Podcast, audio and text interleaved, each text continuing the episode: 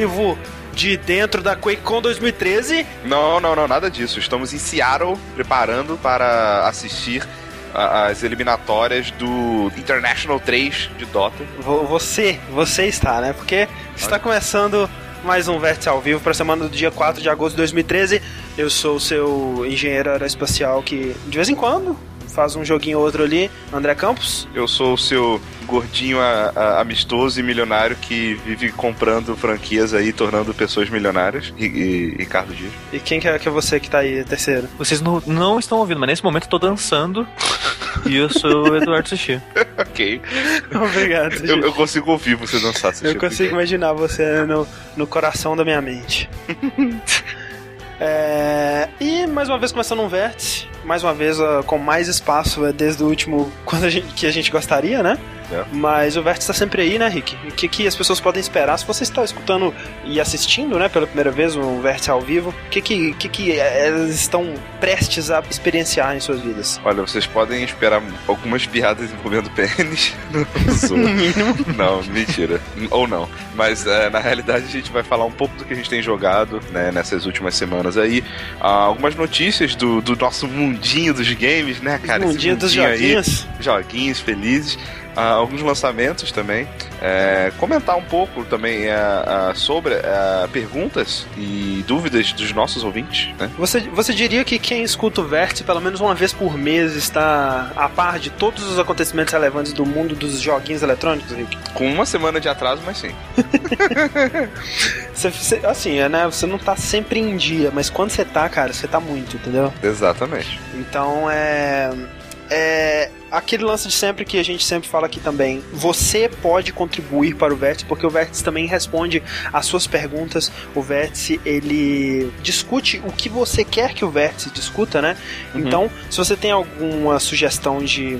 De, de pauta, algum, algum assunto que você gostaria que a gente discutisse, alguma pergunta existencial ou sobre videogames ou sobre sua vida, você pode mandar no Twitter, no arroba jogabilidade, que a Uhum. gente está sempre lê. Você pode mandar por e-mail com antecedência também, no a- o contato arroba jogabilidade. É, e você que está assistindo ao vivo agora, porque se você não está assistindo ao vivo, você perdeu. Mas você que está assistindo ao vivo, você também pode Ou assistindo. Os assistindo, dois. né? Os dois. É, no chat você pode mandar sua pergunta. E o nosso querido amigo Fred Loman Jr. está monitorando tudo isso e vai passar pra gente o que for mais relevante e feliz. Né? Exatamente. Então é isso, esse é o nosso vértice. Vamos ver se já tem alguma coisa aqui. Onde, me manda uma pergunta pra começar? O que você acha? Uma, uma perguntinha? Você já tem É. alguma perguntinha aí ou você quer. Eu quero que você me mande uma perguntinha. Tá, então vamos ver uma perguntinha aqui pra você. É. O que destrói mais vidas? Dota, League of Legends ou crack? Eu acho que. League of Legends. Não, não sei. Acho que é uma pessoa fumando crack e jogando Dota. É verdade. Acho que é pior, velho. Mas, cara, é, é engraçado, né? Porque realmente. Eu tô, tô- eu tô vendo que essa parada destrói bastante vidas, né? Porque no meio da semana você tava postando uma thread no Jetbomb da galera postando horas de Dota, Isso foi horas muito de jogo, assustador. né? É. Horas de jogo no geral. Aí, tipo, a galera com 80 horas e nego, nossa, nossa, jogou muito esse jogo, né? Aí eu, tipo, caraca, que merda, cara. Não, e o Rick, qu- quantas horas de Dota você tem, Rick? Cara, eu devo estar com me aproximando das 850 horas. 850 horas de Dota, né? E aí você continua lendo o tópico lá e você vê que isso não é nada, né, velho? Porque Uhum. tinha gente lá com 2100 horas de Dota. Pois é, cara. Isso, isso não cal- calcu- isso não computa no meu cérebro. Pois não é. dá. Mas aí, tipo, se eu fosse somar horas de Dota 1 que eu joguei, aí, velho, aí vai ser muito deprimente, porque Pois é. foram anos jogando, né? Dota 2 não tem tantos anos do lançamento assim pra.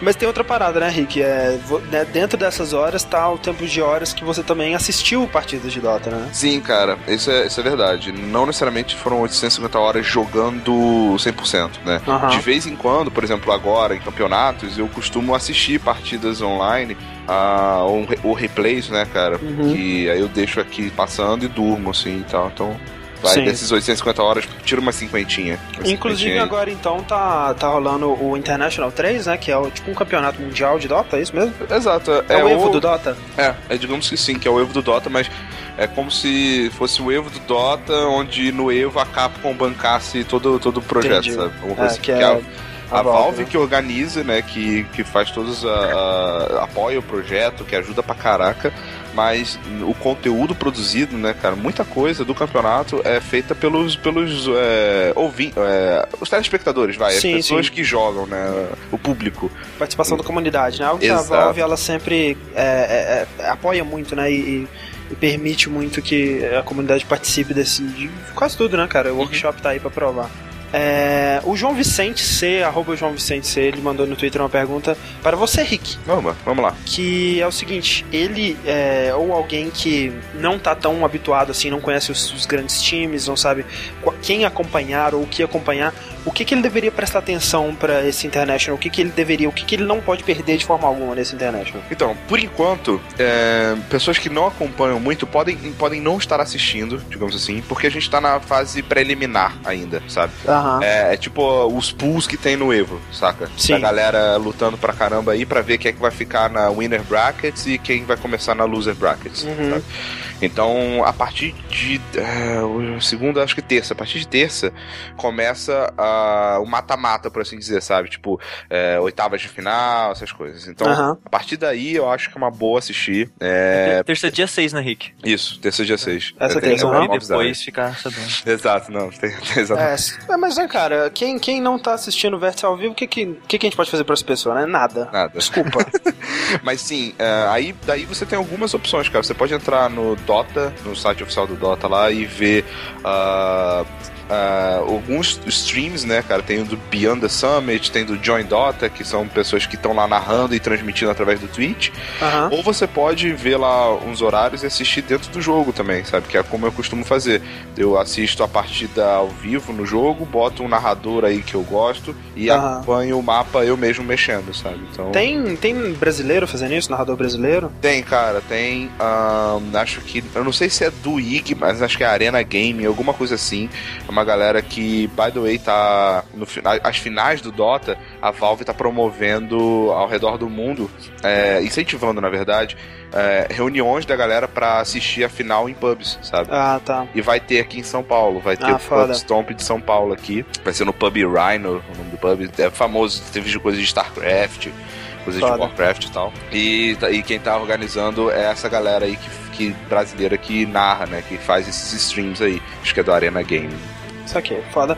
Mas assim, né? Todo mundo sabe que isso não importa, porque afinal de contas é Dota. O que importa mesmo de eventos que acontecendo, que aconteceu esse final de semana, foi a QuakeCon, né, cara? QuakeCon fantástica, a gente teve palestras aí de duas horas do John Carmack falando de, de coisas que eu não entendo. É muito legal que você seguiu o John Carmack no Twitter, você entende um a cada 70 tweets dele, assim, porque é. ele é um. Cara, ele é muito sinistro, sabe? E é aquela coisa, né? A gente, eu acho que a gente falou naquele podcast que a gente fez sobre a DICE, que o Gabe New é um cara muito fascinante de se escutar, porque ele é muito inteligente, sabe?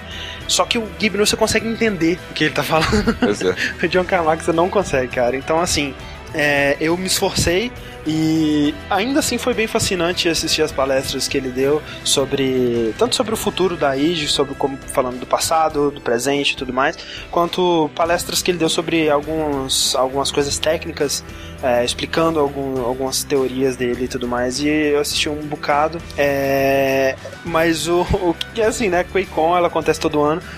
E deve ser ou quase todo ano. Acho que ano passado talvez não tenha tido, se não, Cara, se não assim, me engano. Antes de você, de você falar da QuakeCon e tal, eu acho que é importante frisar só a existência da QuakeCon é uma é. parada incrível, né, velho? O nome, né, cara? QuakeCon. QuakeCon.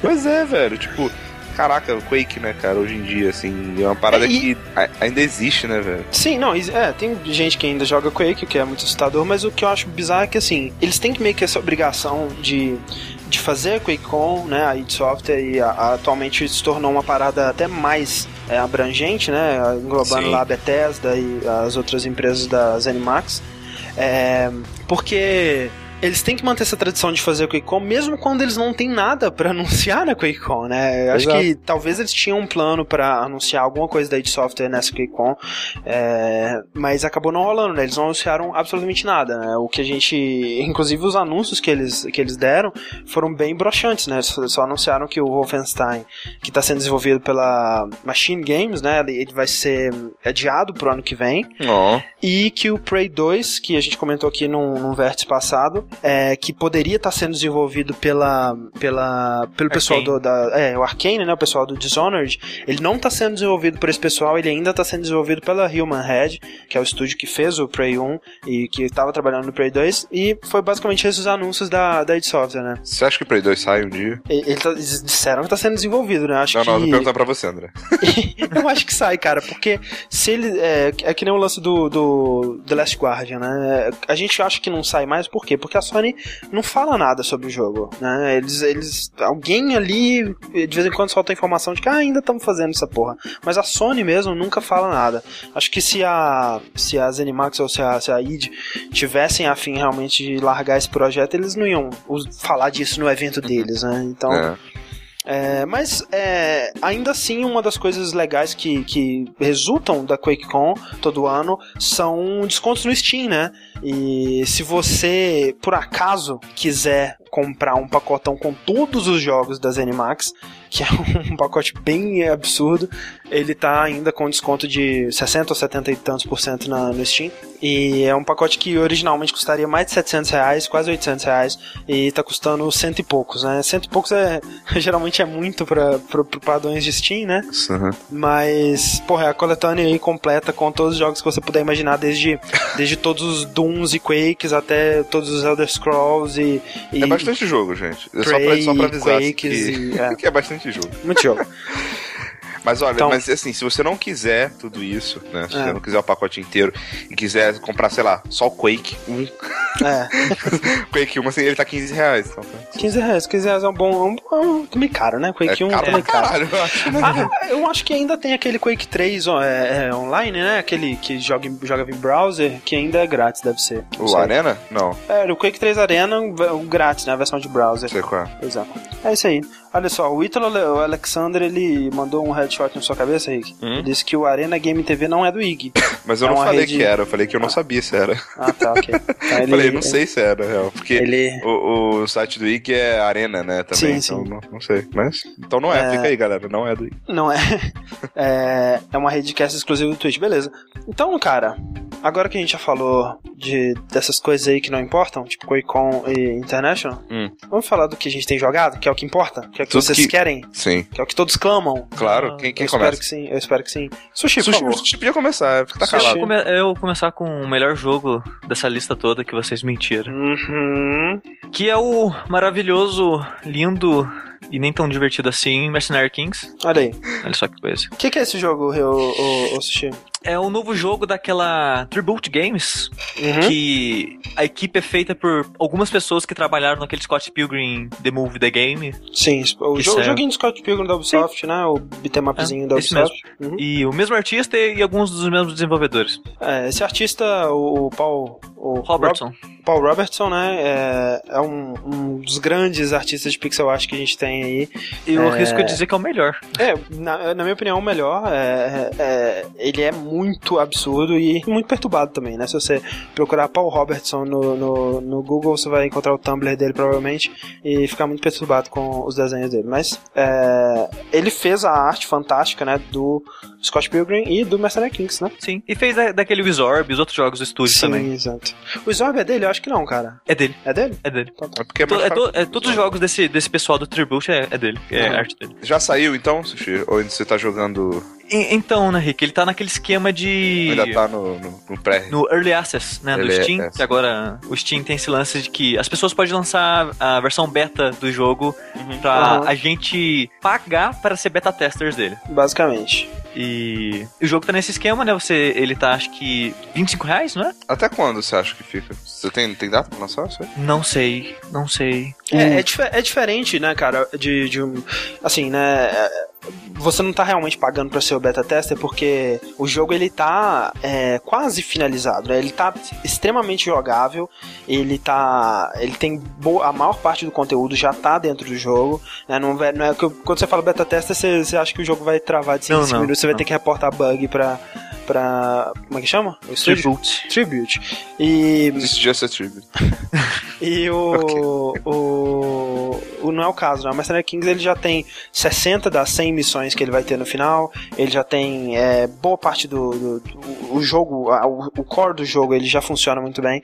Então é, é aquele lance. Você vai ter acesso, é o, é o que o Steam, é o nome mesmo diz, né? Você vai ter um acesso prévio a esse jogo é, para você e, e, né, poder dar seu feedback, quem sabe a, Tribute Games vai... É outro jogo que fez isso, mas antes do Steam ter abrido oficialmente esse esquema de Early Access foi o Don't Starve, né, cara? Don't Starve. Que ele é um bom exemplo de que como a comunidade pode afetar positivamente no desenvolvimento do jogo, porque Sim. quando ele, ele saiu nesse esquema, ele era um jogo bem cru, bem simples, e quando ele terminou, ele tinha, tava muito complexo e muita coisa foi sugestão dos jogadores. Sim. Então isso é uma, uma coisa interessante que pode acontecer. Agora, e... o, o Rick, quando hum. você olha pra Mercenary Kings, uhum. esse joguinho fantástico, quer dizer, esse joguinho aí, você olha para ele e você, você diria que a SNK mandou um abraço? Ela mandou, cara. diria que sim, velho. Por quê? O que, que, que esse jogo te lembra, Rick? Me lembra Metal Slug. É, né? Eu gostava muito de Metal Slug. Metal Slug é um jogo fantástico. Sim. É esse um jogo, ele só, ele só. Ele não chega aos pés de Metal Slug porque o, o ataque melee não mata com uma porrada só. é um absurdo, né, cara? Cara, Inclusive, é absurdo, velho. É pra vocês que não acompanham os Jogability Streams, eu e o Sushi zeramos Metal Slug X um dia desses sim. aí no Olha stream, só, né? cara. Super legal. Me chama. Chamamos. Esse rapaz tá, você tá sempre trabalhando, Rick. Eu sei, tô brincando. Coitado. É...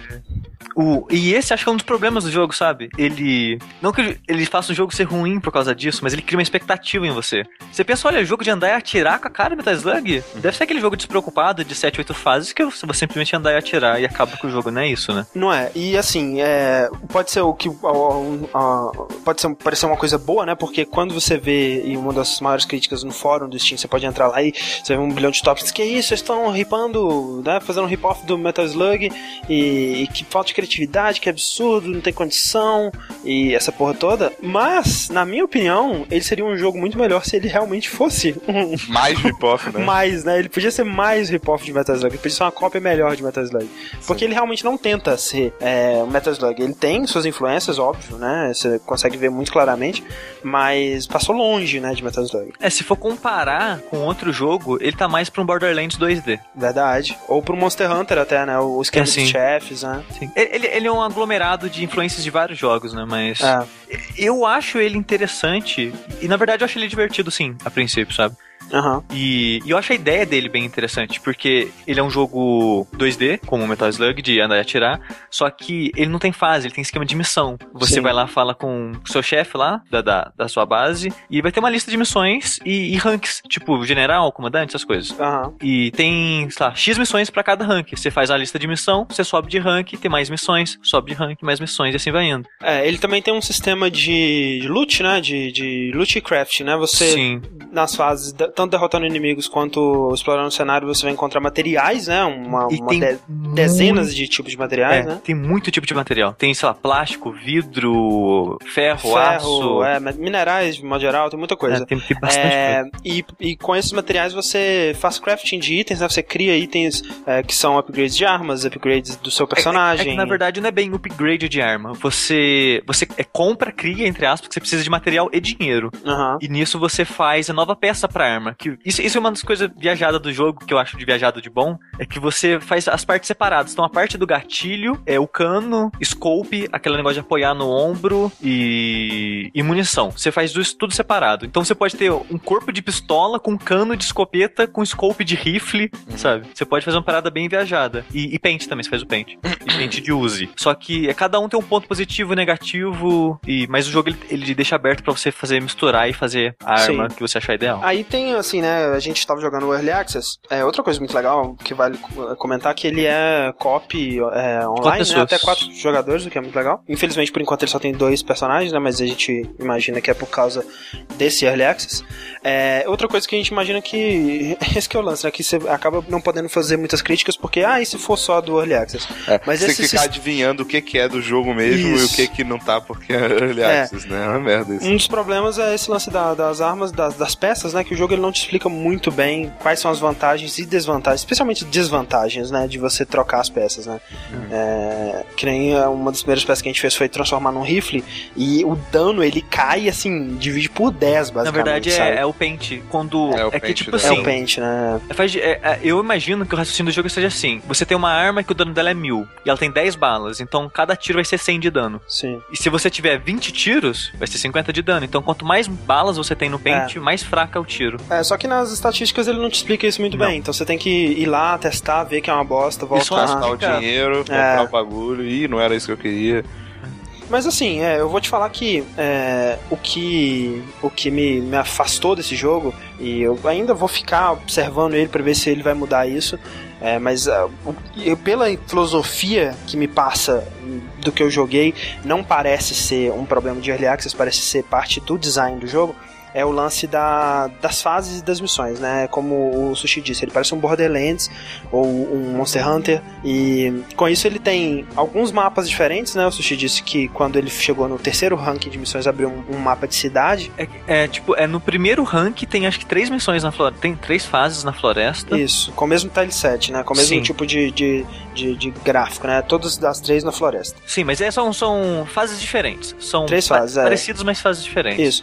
Mas basicamente o que você vai fazer o quê? Umas, umas 30 missões na mesma, na mesma fase, basicamente. São né? acho que 16 missões no primeiro rank. É, então, são mas 16 nos missões dois, em três fases no, diferentes. no segundo rank também são na floresta, né? Não, não. A primeira fase só na floresta, aí que é o problema. Se você achou ruim o primeiro rank, que são três fases diferentes, Aham. no segundo rank você vai odiar, porque são todas as fases na mesma fase. Todas as missões na mesma fase. Sim, porque o que, o que move, é, o que, que esse jogo ele tá trazendo pro jogador para manter ele, ele, ele interessado é o sistema de loot, é o sistema de missões. Mas, né, como quem acompanha o Dash e o Vértice sabe, isso pra mim não significa muita coisa. É, eu preciso de um contexto maior, assim, eu preciso de uma, um- tá- uma história ou cenários que vão me mostrando coisas novas. E só você dizer assim, ah, você vai passar pela mesma fase que você passou antes, mas agora você vai ter que encontrar 10 ferros ou matar 10 desse inimigo. né?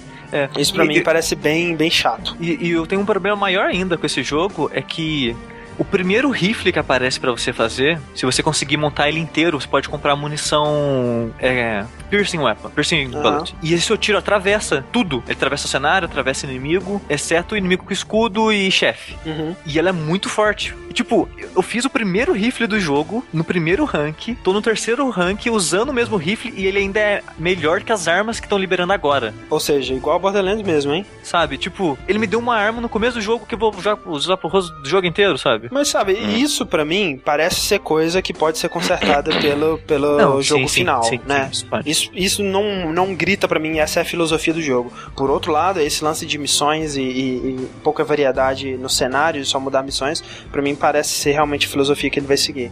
Isso me desanima muito de Mercenary Kings. É, e tipo, não dá nem pra comparar ele com, com é, roguelike no quesito de repetição, porque roguelike tem um elemento randômico que você tem assim, a sensação que o jogo é diferente cada vez que você joga. Sim, a sensação. Pois é, o que eu tava comentando com o Sushi, que eu falei, eu tava falando assim, cara, Sushi, você faz parte do problema, é por sua culpa que esse tipo de jogo existe. Mas ele não é, tem nada a ver com roguelike. Mas eu, sabe o que eu acho? O que eu tava reclamando do Rogue Legacy, por exemplo, é que quando o jogo ele tem um foco muito grande em sistemas de Skinner Box, como por exemplo loot, como é, você ter a sensação de que você tá completando a missão, como você é, perseguir um upgrade, né, e, e ir melhorando o seu personagem, ah, mas só mais uma jogadinha eu vou Mas, mas conseguir isso não é comprar. inerente do, de roguelike, tá? Não é, mas eu não tô falando de, de, de, de, de, de roguelike, eu tô falando do tipo de jogo que Rogue Legacy é. E muitos desses, desses jogos são. É, quando você tem esse tipo de, de, de sistema que não, não foca foca menos na jogabilidade e mais nas recompensas, é, você tem o problema de jogos como Rogue Legacy, que você é, não precisa se focar no, no, no design de cenários, né, no level design, que é o que a gente reclamou, que ele te põe numa sala aberta, qualquer coisa, enche de inimigo e esse é o desafio do jogo. Me parece muito o problema do do Mercenary Kings. Então, Sushi, você é parte do problema, tá? Porque você gosta de jogos assim. Não, não, não. Você que tá assim, dizendo. Eu gosto de jogos assim, mas quando é bem feito, sabe? Tipo, mas você não acha que. O Rogue Legacy não fez direitinho. No, no, teve uma hora que eu falei, cara, não, não, não tá, cadê? Cadê mas o, que, meu o estudo que... de que a cada três minutos eu vou ter uma parada nova? é, ser... não. Então você acha que, tipo assim, se, o, se eles tivessem feito o Skinner Box melhor, você não se incomodaria com as fases abertas e sem pouca coisa? Não, não, não necessariamente, porque Entendi. eu tô buscando outra coisa. Se eu realmente, tipo, level design mega foda, esse tipo de coisa, é, pode não, não ter esse negócio de Skinner Box, sabe? Aí é, um, é pode crer. Uhum. Uma parada mais é, é, próprio Castlevania mesmo, sabe? Tipo, Sim. Não, você não, se parar pra pensar, você não, não tem tanta coisa assim, pelo menos nos primeiros, sabe? Castlevania. É, de, de, de, é mais é aquela parada do, do, Dark Souls, você melhorando e não o seu personagem necessariamente, sabe? É, não, eu acho assim, que os Castlevanias originais, eu acho que é um dos fortes dele é level design. Hum. Eu acho que depois que ele começou a incluir loot, como no Symphony of the Night, começou a ser mais esse lance da exploração, de você encontrar os itens, de você, né, ah, o que que eu vou precisar para passar dessa parte, né, e encontrar e, e essa porra de Metroid. Mas, não, mas o design não piorou, ele mudou de estilo, cara. Sim, mudou de estilo. É, o que eu acho é que o Rogue Legacy é mais ainda que o Castlevania Symphony of the Night e os jogos do Metroidvania, ele abandona é, level design. Ele não tem level design, né? E porque Sim. ele tem essa, essa, essa pegada mais randômica, me lembra muito a filosofia do do Mercenary Kings, que não é level, que não é level randômico, né, ou com peças randômicas, é, mas é o lance assim, a gente um pouco, pouco, pouco importa o que, que a gente vai fazer. Na verdade, seria melhor até né? se fosse randômico, porque toda missão que ah. você, você for fazer é idêntica. para mim seria tão ruim quanto, porque é exatamente esse mesmo esse sentimento de você tá fazendo a parada é, é, e, e, não importa o que, que a, fase, o que importa é o, o, o objetivo, né? A missão e o loot. Então, é. É, cara, mas essa é uma parada, por exemplo, que no Metal Slug, em comparação, né, começando aqui, é muito melhor, sabe?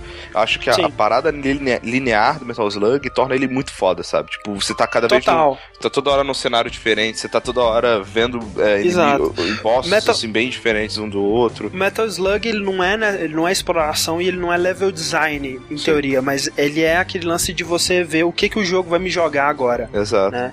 Qual novo veículo que eu vou ver, como é que vai ser o chefe, que novo okay, inimigo. O zumbi agora. Ah, ok, é, agora ali. A ação no Metal Slug é muito melhor também. Sim, Sim. Porque o Mercenary Kings a gente não falou, tipo, ele, o pulo dele é meio estranho. É, mas acostuma. É, a ação dele, ele é estranho porque ele é, ele é muito lento. Sim, ele tem pouco ele inimigo. Tem, ele tem aquela mecânica de, de recarregar do guias, né? Isso aí é. ele, ele deixa o jogo bem mais lento, sabe? Ah. O, o, nosso amigo Metal Slug é, era o quão rápido você consegue apertar o botão, sabe? Se você tiver de pistola. Exato. E eu acredito que seja o objetivo dele, né? Ele não, justamente por não ter o ritmo do Metal Slug e a progressão do Metal Slug, ele tenta ser um jogo mais lento, mais metódico. Acho que isso é, é, é, é proposital, né? Eles não falta fizeram... level design que, que torna esse, essa lentidão e a, e a parte ou, mais metódica. Ou qualquer outro, qualquer outro é, gancho, né? Como você disse, se o, se o sistema de, de Skinner Box de, de itens e progressão dele fosse melhor, talvez eu, eu até conseguiria ter jogado ele por mais tempo antes de perceber o buraco em que eu estava me metendo ali. Uhum. Né? Mas vamos ver. É um jogo que, como a gente disse, ainda não é a versão final, ele pode mudar muito ainda. Quem sabe ele se, se torne Metal, Metal Slug até lá. Acho muito difícil. É. Mas. Mas é, eu, eu vou. Quando ele chegar ao final, eu vou jogar ele, talvez até terminar. Eu só parei porque eu não quero enjoar dele antes que saia a versão final. É isso aí. Do, a primeira sílaba é igual, hein? então copiando. Rei, reis mercenários. E Rick? Ou, ou reis da mercenaria. Reis da mercenaria. Rick, o que você tem jogado? Cara, porque eu tenho jogado, como, como eu falei, hoje quando o André me chamou pro Verse pelo, pelo SMS. Ah, antes, peraí, antes disso ainda, calma. Ah, calma. Okay. Porque você deu uma resposta muito boa aqui e eu esqueci. O Shirokaze, ele perguntou no chat: que jogo indie não copia jogo antigo? Uhum polêmica, né? Eles falam, ah, porque todo jogo indie copia jogo antigo. Você tem a dizer alguma coisa sobre isso, Rick? Cara, alguns, algumas coisas, na verdade. tipo, Kart Life, Paper Please, To The Moon, sabe? Tipo, tem muito jogo indie que não copia nada antigo, sabe? É, o To The Moon, ele tem o, visual de jogo antigo, né? Mas é porque ele usa RPG Maker. É verdade. não, mas é, eu acho que não é, não é desculpa, né? Uhum. Não é, quer dizer, não que eu me importe, eu acho que... Não, não, eu não me importo, eu acho que tem muito jogo que copia jogo antigo, que é foda, sabe? Não, não, não é Exato. problema. Eu acho que, que a gente falou, o Mercenary Kings ele devia ter copiado mais. o problema não é copiar, o problema é copiar mal. É. Vamos, vamos lá então. Rick, você tem jogado o jogo da vida. É, eu tenho jogado, cara. O jogo da vida tá, tá foda na agência, cara. Essa é. semana. Puta que pariu, é, cara. Essa semana eu trabalhei todos os dias, inclusive hoje. E tirando hoje, é, de segunda a sábado, pelo menos 13 horas por dia, no mínimo. Sério, teve dia que 3 horas da manhã o Rick tava lá na. É, tava foda, velho.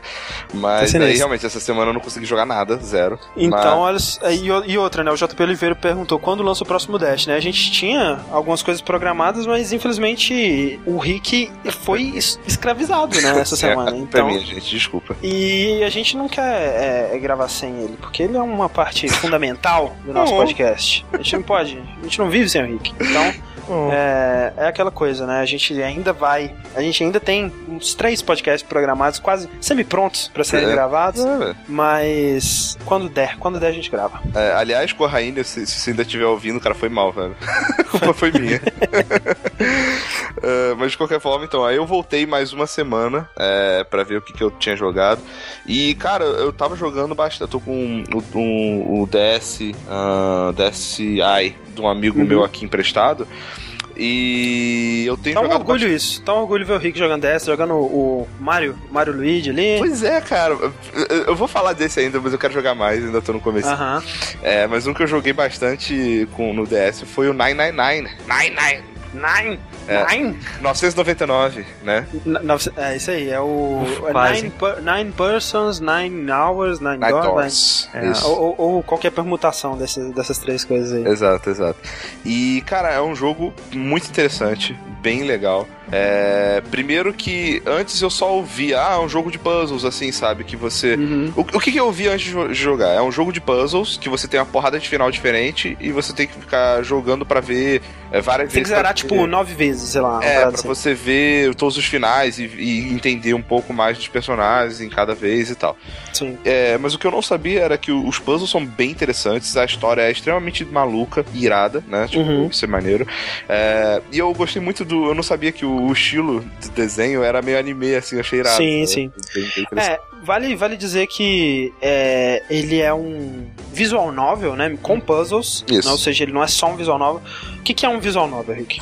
Cara, visual novel que você pode é, é, imaginar como se fosse uma história contada, assim, uh, com interação dos personagens, é, bem, bem, bem focada no, no, no visual e, na, e no você passando de, de parte em parte. É, é, digamos que é como se fosse uma historinha onde você uhum. não tem muita, muita agência né, sobre o que, que acontece, mas ela é intercalada pela, pelos puzzles. Né? Exato. É, pra quem é, não, não sabe é, bem assim do que, que a gente tá falando ainda, Visual Novel é um estilo parecido com o Phoenix Wright, por exemplo. Com, é, é, é, justamente o que Phoenix Wright faz, né? Ele intercala as partes de Visual Novel e investigação com as partes de no tribunal e tudo mais, né?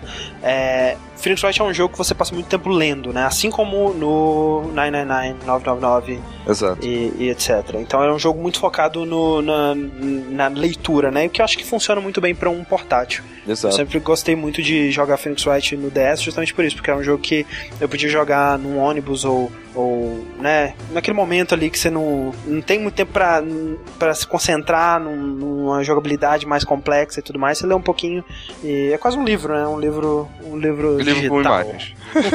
Exatamente. Uh, aí, o, o que, que, é o jogo, né? O que, que ele, ele traz de legal?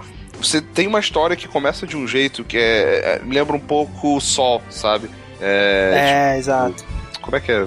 Jogos Mortais, né? Em português. Uh, que você acorda no navio, né? É, uhum. Que começa a entrar água no, no seu quarto. Um, e você tem que começar a resolver uns puzzles uh, para sair do, da, do, seu quarto e, e, quando você consegue sair, você encontra outras pessoas, né? Você lembra, lembra aqueles joguinhos em Flash, o Crimson Room, uhum. o Viridian Room, aqueles é, jogos de, de, fuga, né? Escapes. É. É basicamente isso, né? Os puzzles do, do 999. Exato. Um, e aí é, é, bem, bem interessante você ver que uh, tem todo um esquema de, de mistério, né? Pra, que tem pessoas que desaparecem, pessoas que aparecem, você uhum. não sabe se tem alguém querendo trair o grupo, uh, você não sabe a origem de todas as pessoas e tal. E isso você vai descobrindo com playthroughs, né? Conforme você vai passando. Sim. Porque o 999, ele tem uma, uma estrutura né, na história dele que obriga o seu grupo a se dividir para cada um avançar por uma porta e aí resolver uns puzzles que tá lá para se encontrar no outro lado. Sim. Ah, sem entrar muito na história, é mais ou menos isso que acontece. E, e nisso, dependendo de que porta você entra e, e com que grupo você vai, você tem é, diálogos diferentes, você descobre coisas diferentes sobre os personagens. E é por isso que tem muito de você zerar ele várias vezes, né? Pra você É. ver as outras opções e, e descobrir um pouco de cada um. É, é um jogo que tem um final verdadeiro, né? Um final é, Bom. específico, bom, Ah. que pra você chegar nele você tem que meio que pegar, fazer um caminho específico e, e- que é meio aleatório, vai. No, Sim. ah, uma coisa que eu, que eu notei é zero jogo umas três vezes, quatro, sei lá. E depois, se, se você, por uma sorte, não pegar o, o, o final verdadeiro, nenhuma dessas vezes, pode ver. Pega um, um walkthrough da vida que não vai te dar as respostas do puzzle e não vai te dar. Não vai te dar nenhum spoiler do final. Ele só vai falar, pra você pegar o final verdadeiro, você tem que ir na porta tal, depois tal, depois tal, falar, pesquisar isso, é, ou- investigar esse item e pronto, entendeu? Isso. É, vale dizer que, como o nome sugere, né, são é, nove pessoas, nove portas e nove horas, né? Você tem nove horas pra completar o, o, o- o puzzle, né? Dentro do é um, te- um tempo dentro do jogo, né? Não necessariamente nove horas da sua vida. Exato. O que seria irado É, se fosse também. Seria. Mas e- esse seria fácil. E aí, cê- e aí você tem nove personagens, né? E, e cada personagem ele tem sua própria historinha e sua própria motivação e- e Mas você, você controla um só, o Jill. Exato, você controla o, é, o Junpei, que é o, o protagonista. E É todos eles têm um relógio, né, no, no, no pulso, Uhum. com um número. E. O número muda? Como é que é? Não, o número o não, número é o número dele, né? É, o número da pessoa. é, e aí, pra você entrar na porta. é, é, É. Eu aprendi, eu não- nem sabia que era isso, raiz digital das Raiz digital, exato. Exato. Exato. Pra você entrar numa porta, você tem que ter pelo menos três pessoas que o soma, a raiz digital dos relógios vai dar o número da porta. Então, Isso, é que tem, cada porta tem um número, né, de 1 a 9, e aí é, duas pessoas, ou, ou mais, né? Tem até é, um. é é três ou mais, eu acho. Três ou mais pessoas tem que entrar naquela porta e para elas conseguirem entrar, o relógio delas tem que estar o número certinho lá. É, que- É um a- jogo- A raiz digital é tipo, você soma, sei lá, 5 mais 5, 10. Aí 1 mais 0, 1. Então é 1, sabe? Até ficar um número só, exato. É, então- É, e o que eu, eu acho que a parte interessante desse jogo mesmo é, é essa história, né? E se você vai descobrindo a natureza de por que, que eles estão nesse lugar e o que, que esse lugar quer deles e como que eles, o que, que eles vão ter que fazer para sair disso é, ao longo desse, desse jogo. E vale dizer também que o 999 ele tem uma sequência, né, que chama Virtue's Last Reward, Uhum. ou Zero Escape, Zero né? Escape, Vir- Virtue's Last Reward, que saiu pro 3DS e pro Vita. É, eu e eu não pretendo joguei jogar. ainda. É, Mas ele é uma sequência é, espiritual ou é literalmente Não, uma sequência? É direta, direta. Eu É direta. que é uma sequência direta, sim. É, né? Então não joguem ele antes de jogar. Isso, porque o que, eu, o que eu ouvi dizer também é que tem um- uma coisa que te é revelada no final do 999, que é o gran, a grande revelação do jogo, que essa coisa ela já é tida como conhecida no, desde o começo do Virtual Last Reward. Então, se você entrar no Virtual Last Reward, você vai tomar o spoiler da sua vida sobre o 999. Então é legal realmente você E- e jogar o em ordem. 999 não precisa fazer todos os finais pra receber alguma coisa? Não. Você precisa fazer o final certo. Uhum. Ah, é, e né? o final certo, ele tá bloqueado por um final errado. Então, Isso, tipo. tem que fazer pelo menos um final errado. né? É, tem um. Não, não é um final errado qualquer, é um final errado específico que você tem Ah, que é? fazer antes Ah, de tá. chegar no final certo. É por isso que eu falo assim, não, não tenham vergonha de ver as sequências que você tem Sim, que fazer pra, pra pegar o final que você E quer. é outra parada, né, cara? Que o, é, esse lance, ah, porque você vai ter que zerar o jogo oito vezes, sei lá. Mas quando você zera uma vez, o jogo já facilita bastante pra você, né, Rick? Sim, facilita. É, você pode pular todos os diálogos que você já teve. É, Aham. pular, né? Acelerar. Você segura a direita Sim. assim no controle, ele passa rapidão assim. Só... Até chegar no que você não viu ainda. né? Exato, ele desacelera sozinho, aí você lê, ou se chegar numa escolha, ele para, aí ele deixa marcado as escolhas que você fez antes, deixa clarinho só as que você não fez ainda. Isso. Isso, é muito legal, cara, isso é genial. Então, tipo assim, você zera a primeira vez, você leva o quê? Umas 5 horas? Hum, É, talvez menos, cara. É, é Aí- vai, vai, umas E, quatro. de, é, e depois você faz em minutos, assim, né? Exato. Então é. É, o, é problema, o único problema que eu acho chato, e que é chato mesmo, é que o. Eu, eu tive dois problemas com o jogo. Um é que o puzzle em si ele não pula. Então, tipo, você vai ter que ficar fazendo que- quatro vezes o puzzle inicial do jogo, que todo mundo já sabe, Aham. sabe, pra perda de tempo.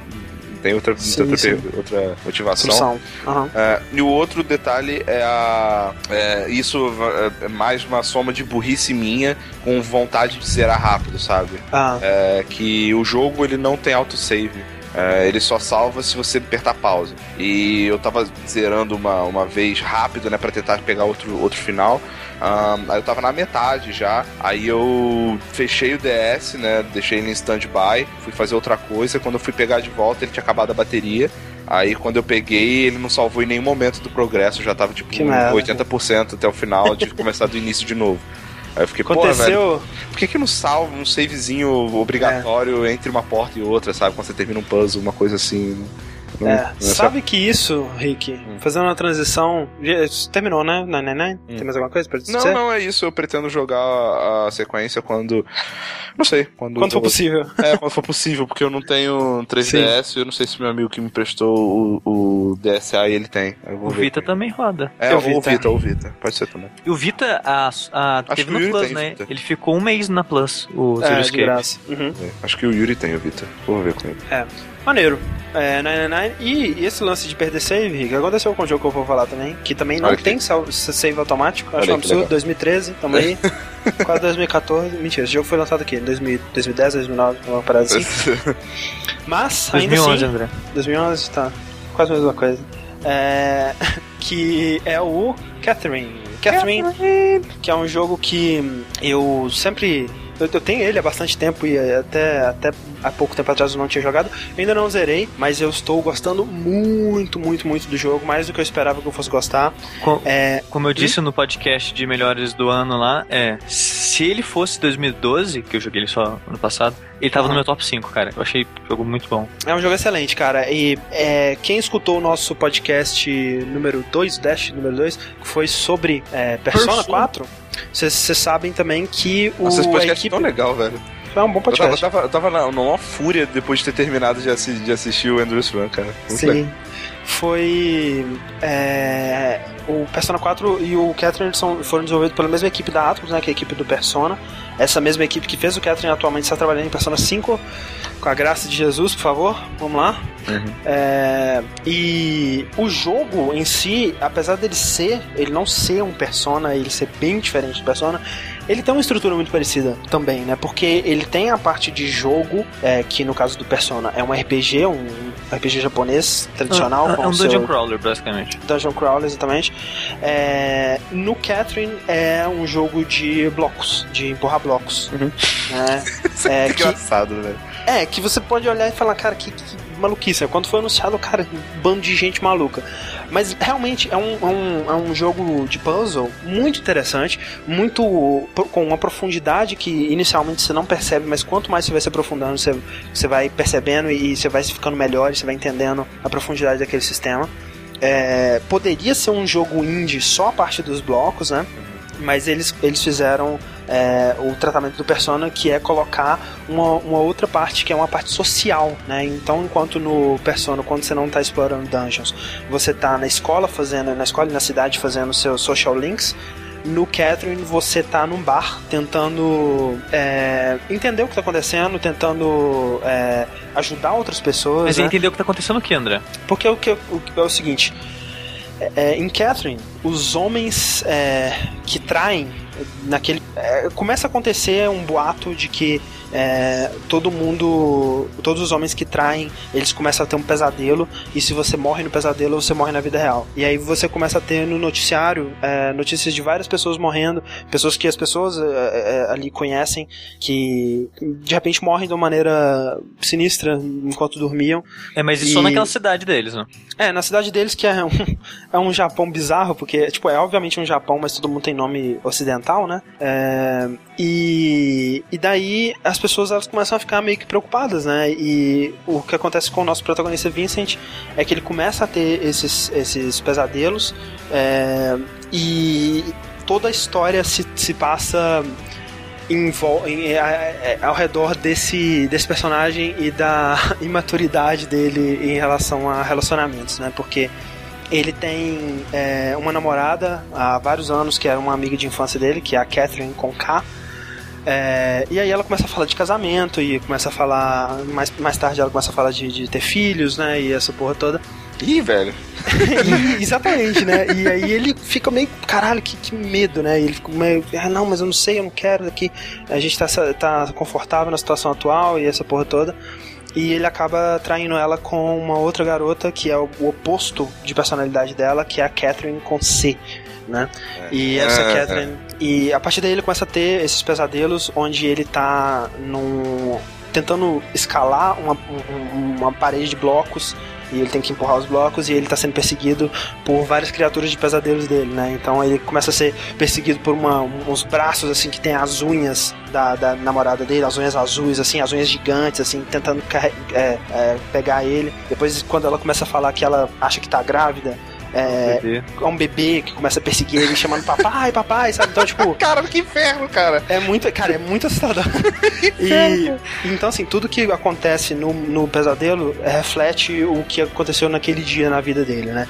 E enquanto isso, essa outra garota, Catherine Conce, ele tenta evitar ela, ele sabe que ele tá fazendo a parada errada, e só que ela toda noite acorda do lado dele na cama e ele não lembra o que aconteceu. E, é, e ele vai ficando cada vez mais envolvido e misturado nessa, nessa merda toda.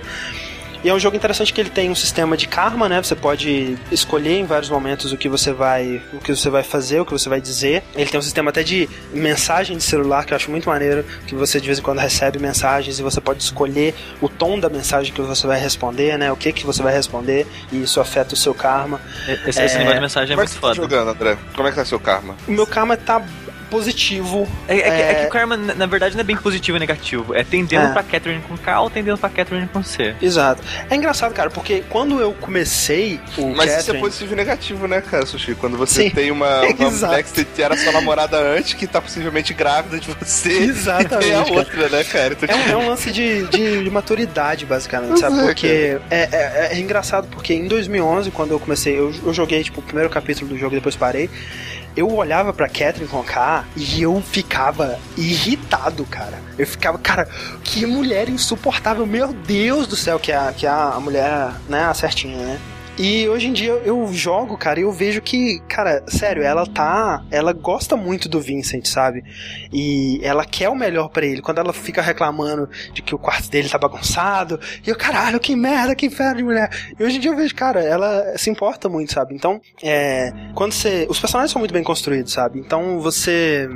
É, começa a se importar muito com esses personagens. E o, a parte social que ele tem, no contrário do Social, Link, do social Links, quando são casos do Persona, são outros homens no bar que, que também estão aparecendo no, no, no, seu pesadelo, né? Porque é, você encontra outras pessoas que estão passando pelo mesmo que você nos pesadelos e no seu sonho você vê elas como ovelhas e elas também te veem como ovelhas, né? É, e você encontra essas pessoas no bar e você pode conversar com elas e, e ouvir os problemas dela e tentar ajudar elas a, a mudar, né? Essa esse caminho que ela, de vida que elas estão seguindo. E se você tentar conseguir mudar isso para elas, né, conseguir fazer uma diferença na vida delas, elas não morrem. Caso contrário, elas começam a aparecer no noticiário que elas morreram e, e tudo mais, né? Inclusive tem um, um achievement pra você salvar todo mundo. Deixa eu te perguntar um negócio, André. Ah. É, na verdade, eu quero perguntar duas coisas. Uma. Sim. Você acha que esse é um, é um jogo é, que dá, dá, dá, muita raiva no sentido de tipo, velho, por que, que você, é idiota que tá fazendo isso? Por que, você não, não faz isso que eu tô mandando? Total, cara. É. Porque é tipo, é um lance que depois de um certo tempo você passa a pensar que, cara, tem alguma. Você sabe, é, o jogo ele começa a te dar dicas de que tem alguma coisa.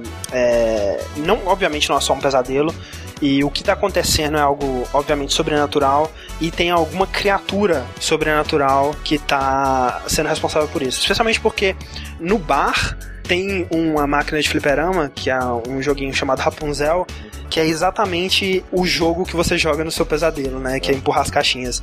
E esse jogo, ele é, ele é o, ele te dá a ideia de que é, esse mesmo, esses mesmos eventos que estão acontecendo agora acontecem repetidamente durante a história. E sempre tem alguém que sobrevive. É, e dá a entender que esse jogo, ele vem ele foi inspirado nessas lendas antigas sobre é isso que está acontecendo agora. Então, é, tem uma, uma criatura sobrenatural. Então, você começa a, a, a, justificar muitas coisas que inicialmente dão muita raiva sobre o comportamento do Vincent no fato de que ele provavelmente está sendo controlado por alguém ou por alguma coisa, porque não faz sentido. Ele tá, caraca, eu preciso fazer a parada certa e você responde tudo certo. Não, vou falar pra Catherine que, pra Catherine Conce que não dá, isso é uma merda, que ele tá comprometido, essa porra toda. E aí ele acorda com ela do lado de novo, sabe? Então, não dá. É, você fica com muita raiva no começo, mas depois você começa a entender que tem alguma coisa a mais acontecendo ali. Não é, não é à toa, tem uma, meio que Não é uma toa. justificativa. então. Mas ainda assim, é, é, os personagens, é, eles não são realmente o, o avatar do jogador, né? Eles são Sim, personagens sim. Já, já a personalidade deles e a gente só Exato, tá exato. criando. Tipo, tipo eu ia falar tipo o Joe do. Isso, O é, Last of Us. o, o Last of Us, exatamente.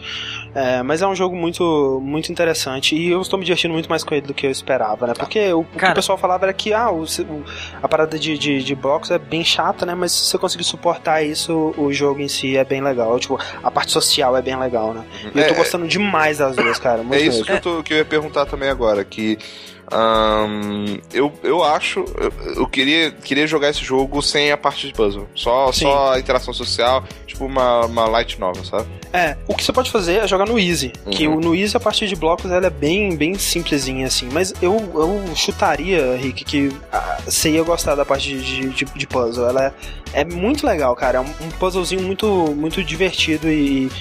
Quanto melhor você vai ficando, mais você se diverte, porque você começa a olhar para os blocos e você começa a ver as formações e o que, que pode ser feito ali para você passar. É, é, é um daqueles jogos que você vai melhorando. Sim, Ah, eu ia comentar e- isso que até o André falar agora que ele gosta dos puzzles, eu não tinha conhecido ninguém além de mim que tinha gostado dos puzzles. Que eu, cara, me Ah. diverti muito com esses puzzles. São muito legais, cara. E, e é que nem o André falou, tipo, conforme você vai aprendendo, é, de tantas e tantas fases, tem uns caras mandando dica. Ah, você pode É. fazer esse. Quando você vê um padrão de caixa assim, você pode fazer esse tipo de movimento que você escapa dele, coisa do tipo.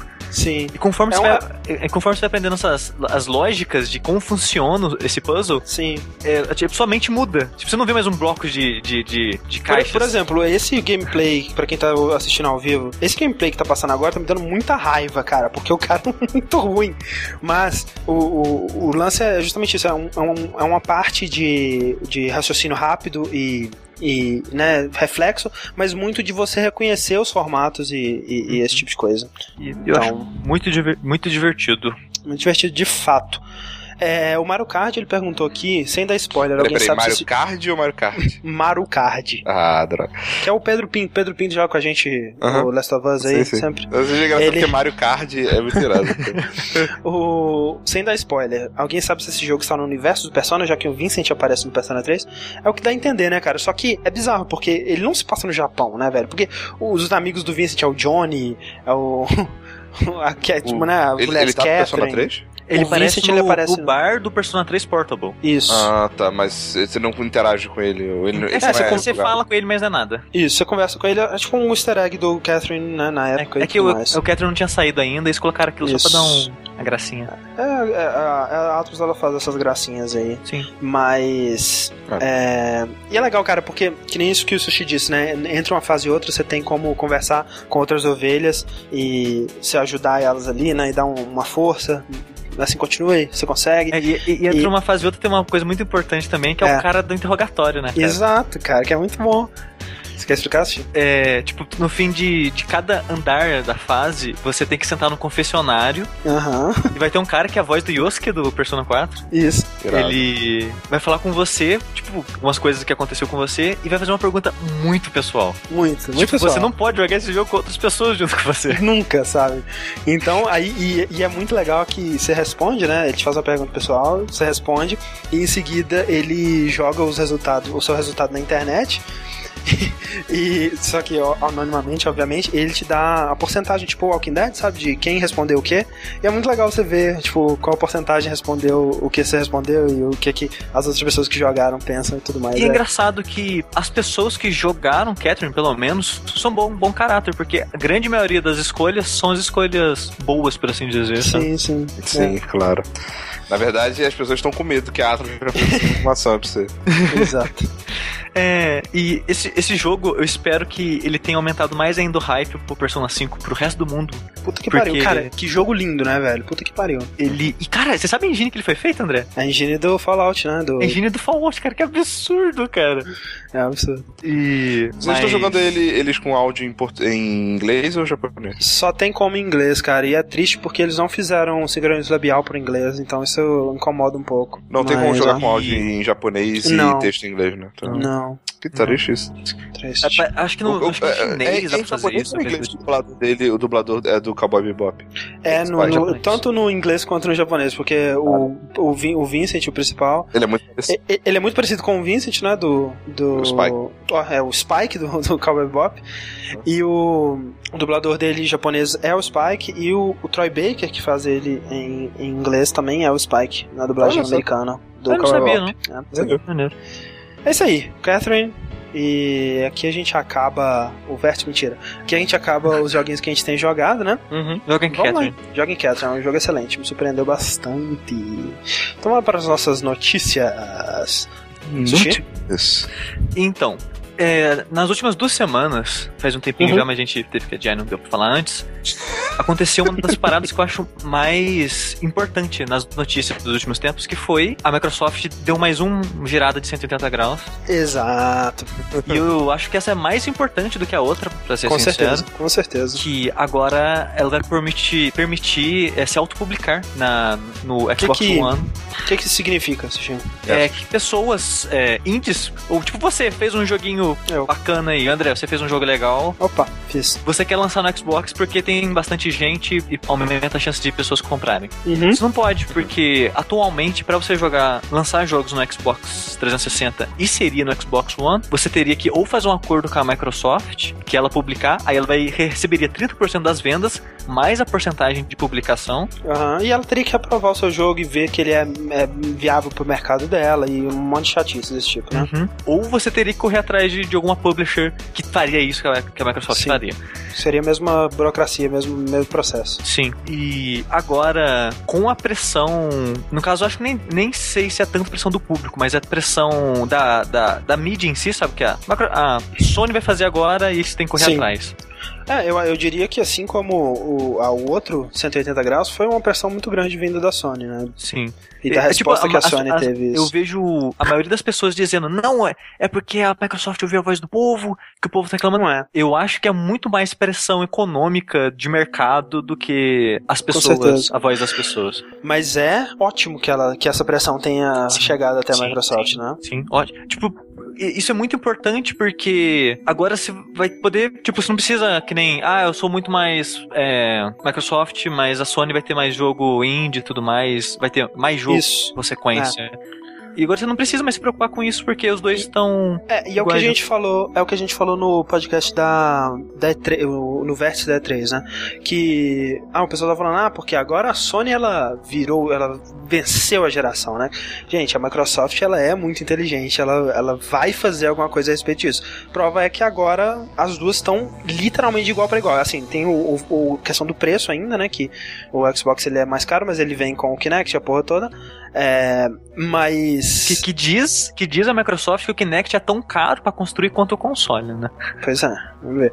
É, eu ainda acho que pra, se, a Microsoft quisesse realmente chegar assim e falar, olha, não tem mais o que vocês reclamarem dessa porra, é, tirar o Kinect e fazer uma opção, uma opção do Xbox One sem o Kinect. E aí sim seria, Hum. seria foda, sabe? Seria muito foda. Mas enquanto eles não fazem Ah, isso. isso eles não vão fazer não, André. Pois é, eu também acho que não, mas é. Não, não, não Tanta vão fazer, cara. Cara, tanta coisa que a gente achava que eles não iam fazer, Rick. Será que. Velho, mas não vão fazer. pra ter tanta certeza assim? Por que você acha que não? sim. Porque é, Locked, acho que na, na, na estrutura do negócio, sabe? Mas o, o, o outro 180 também era assim, eles tiveram que mudar muita coisa, Rick. Hum, é, não, esse velho, esse não vai lance do Kinect vir junto também, vocês sabem do problema que eles não vão vender Kinect separado, né? Pois é. Se você, Cara, mas por algum só. motivo, estragou seu Kinect, compra outro Xbox. Cara, eu, eu E sinceramente, o eu Xbox acho não funciona sem Kinect. se a Microsoft vai fazer, a- vai, vai empurrar o Kinect pra frente, eu acho melhor que ele venha junto mesmo, sabe? Porque, Sim. primeiro que para Não, as isso desenvolvedoras é, isso é, é. é mais fácil. Você chegar e fazer, cara, todo mundo tem a porra do Kinect. Isso, então, isso com certeza. Tu já pode fazer uma porrada de. De opções de design com, com essa informação pressuposta, sabe? Já uhum. garantida. Isso é, é muito importante, eu acho, para você tentar é, forçar a barra. E assim, o primeiro Kinect, desde que eu vi os primeiros demos dele, eu não levava muita fé, não, cara. Eu achava uhum. bem tosco. Esse Kinect, do que eu vi, sei lá, não foi muito, né? O que eu vi de E3, do que eu vi de, de trailer, alguma coisa assim, parece que tá bem mais funcional do que o outro. Ah, cara, mas não, até aí, quando um eles anunciaram o, o primeiro Kinect, ele parecia ser o futuro também, você não ah, achou? Ah, não, não, nem não. fudendo. Pode ver. Você não achou? Não. Milo, você não achou que era futuro? Não. Caraca, um, um você vai conversar Velho, com esse personagem? Quem, quem que apresentou o Milo, André? Não, isso que eu tô falando. Não, não, quem que apresentou Milo? O Peter Moliné. Então, mas como o... é que tu vai acreditar nisso, cara? Mas é o que eles estão mostrando. Como é que você vai acreditar que esse tá mais funcional, então? Então, porque, olha só, é, o Milo, ele era mais uma... O, o que era incrível nele não era, não era a parte do Kinect em si. Era da interação, do, do, da inteligência artificial, do negócio ser um menino preso no videogame. ah, literalmente, né, cara? Por magia negra. Pois é, cara. É, e o, o Kinect em si, velho, eu sempre achei gimmick, assim. Eu nunca achei. Achei. Tudo, sempre foi muito tosco, sabe? Tudo Mas ainda que... é isso, Rick. Esse em si, esse agora, eu vejo ele funcionando melhor, né? Eu vejo. Eu não sei se. Não, não vai substituir um controle, mas não. pelo menos a parte de tipo. Um, qual era o nome daquele jogo de tanque maluco lá? o. o World of Tanks. Steel Battalion. Steel Battalion, tá ligado? Acho que aquilo não vai rolar nesse, nessa, com esse novo. Mas, mas Henrique, olha só, é, você tá falando da parte de interface? Eu tô falando da, da qualidade do, do, do, do equipamento, sabe? É, mas tipo... é que tá. A parte, toda essa qualidade, essa resposta, no que eles apresentavam antigamente, era foda também, entendeu? É isso que eu tô dizendo. Tipo assim, questão de apresentação, toda vez que eles apresentaram o Kinect, era foda. É, velho.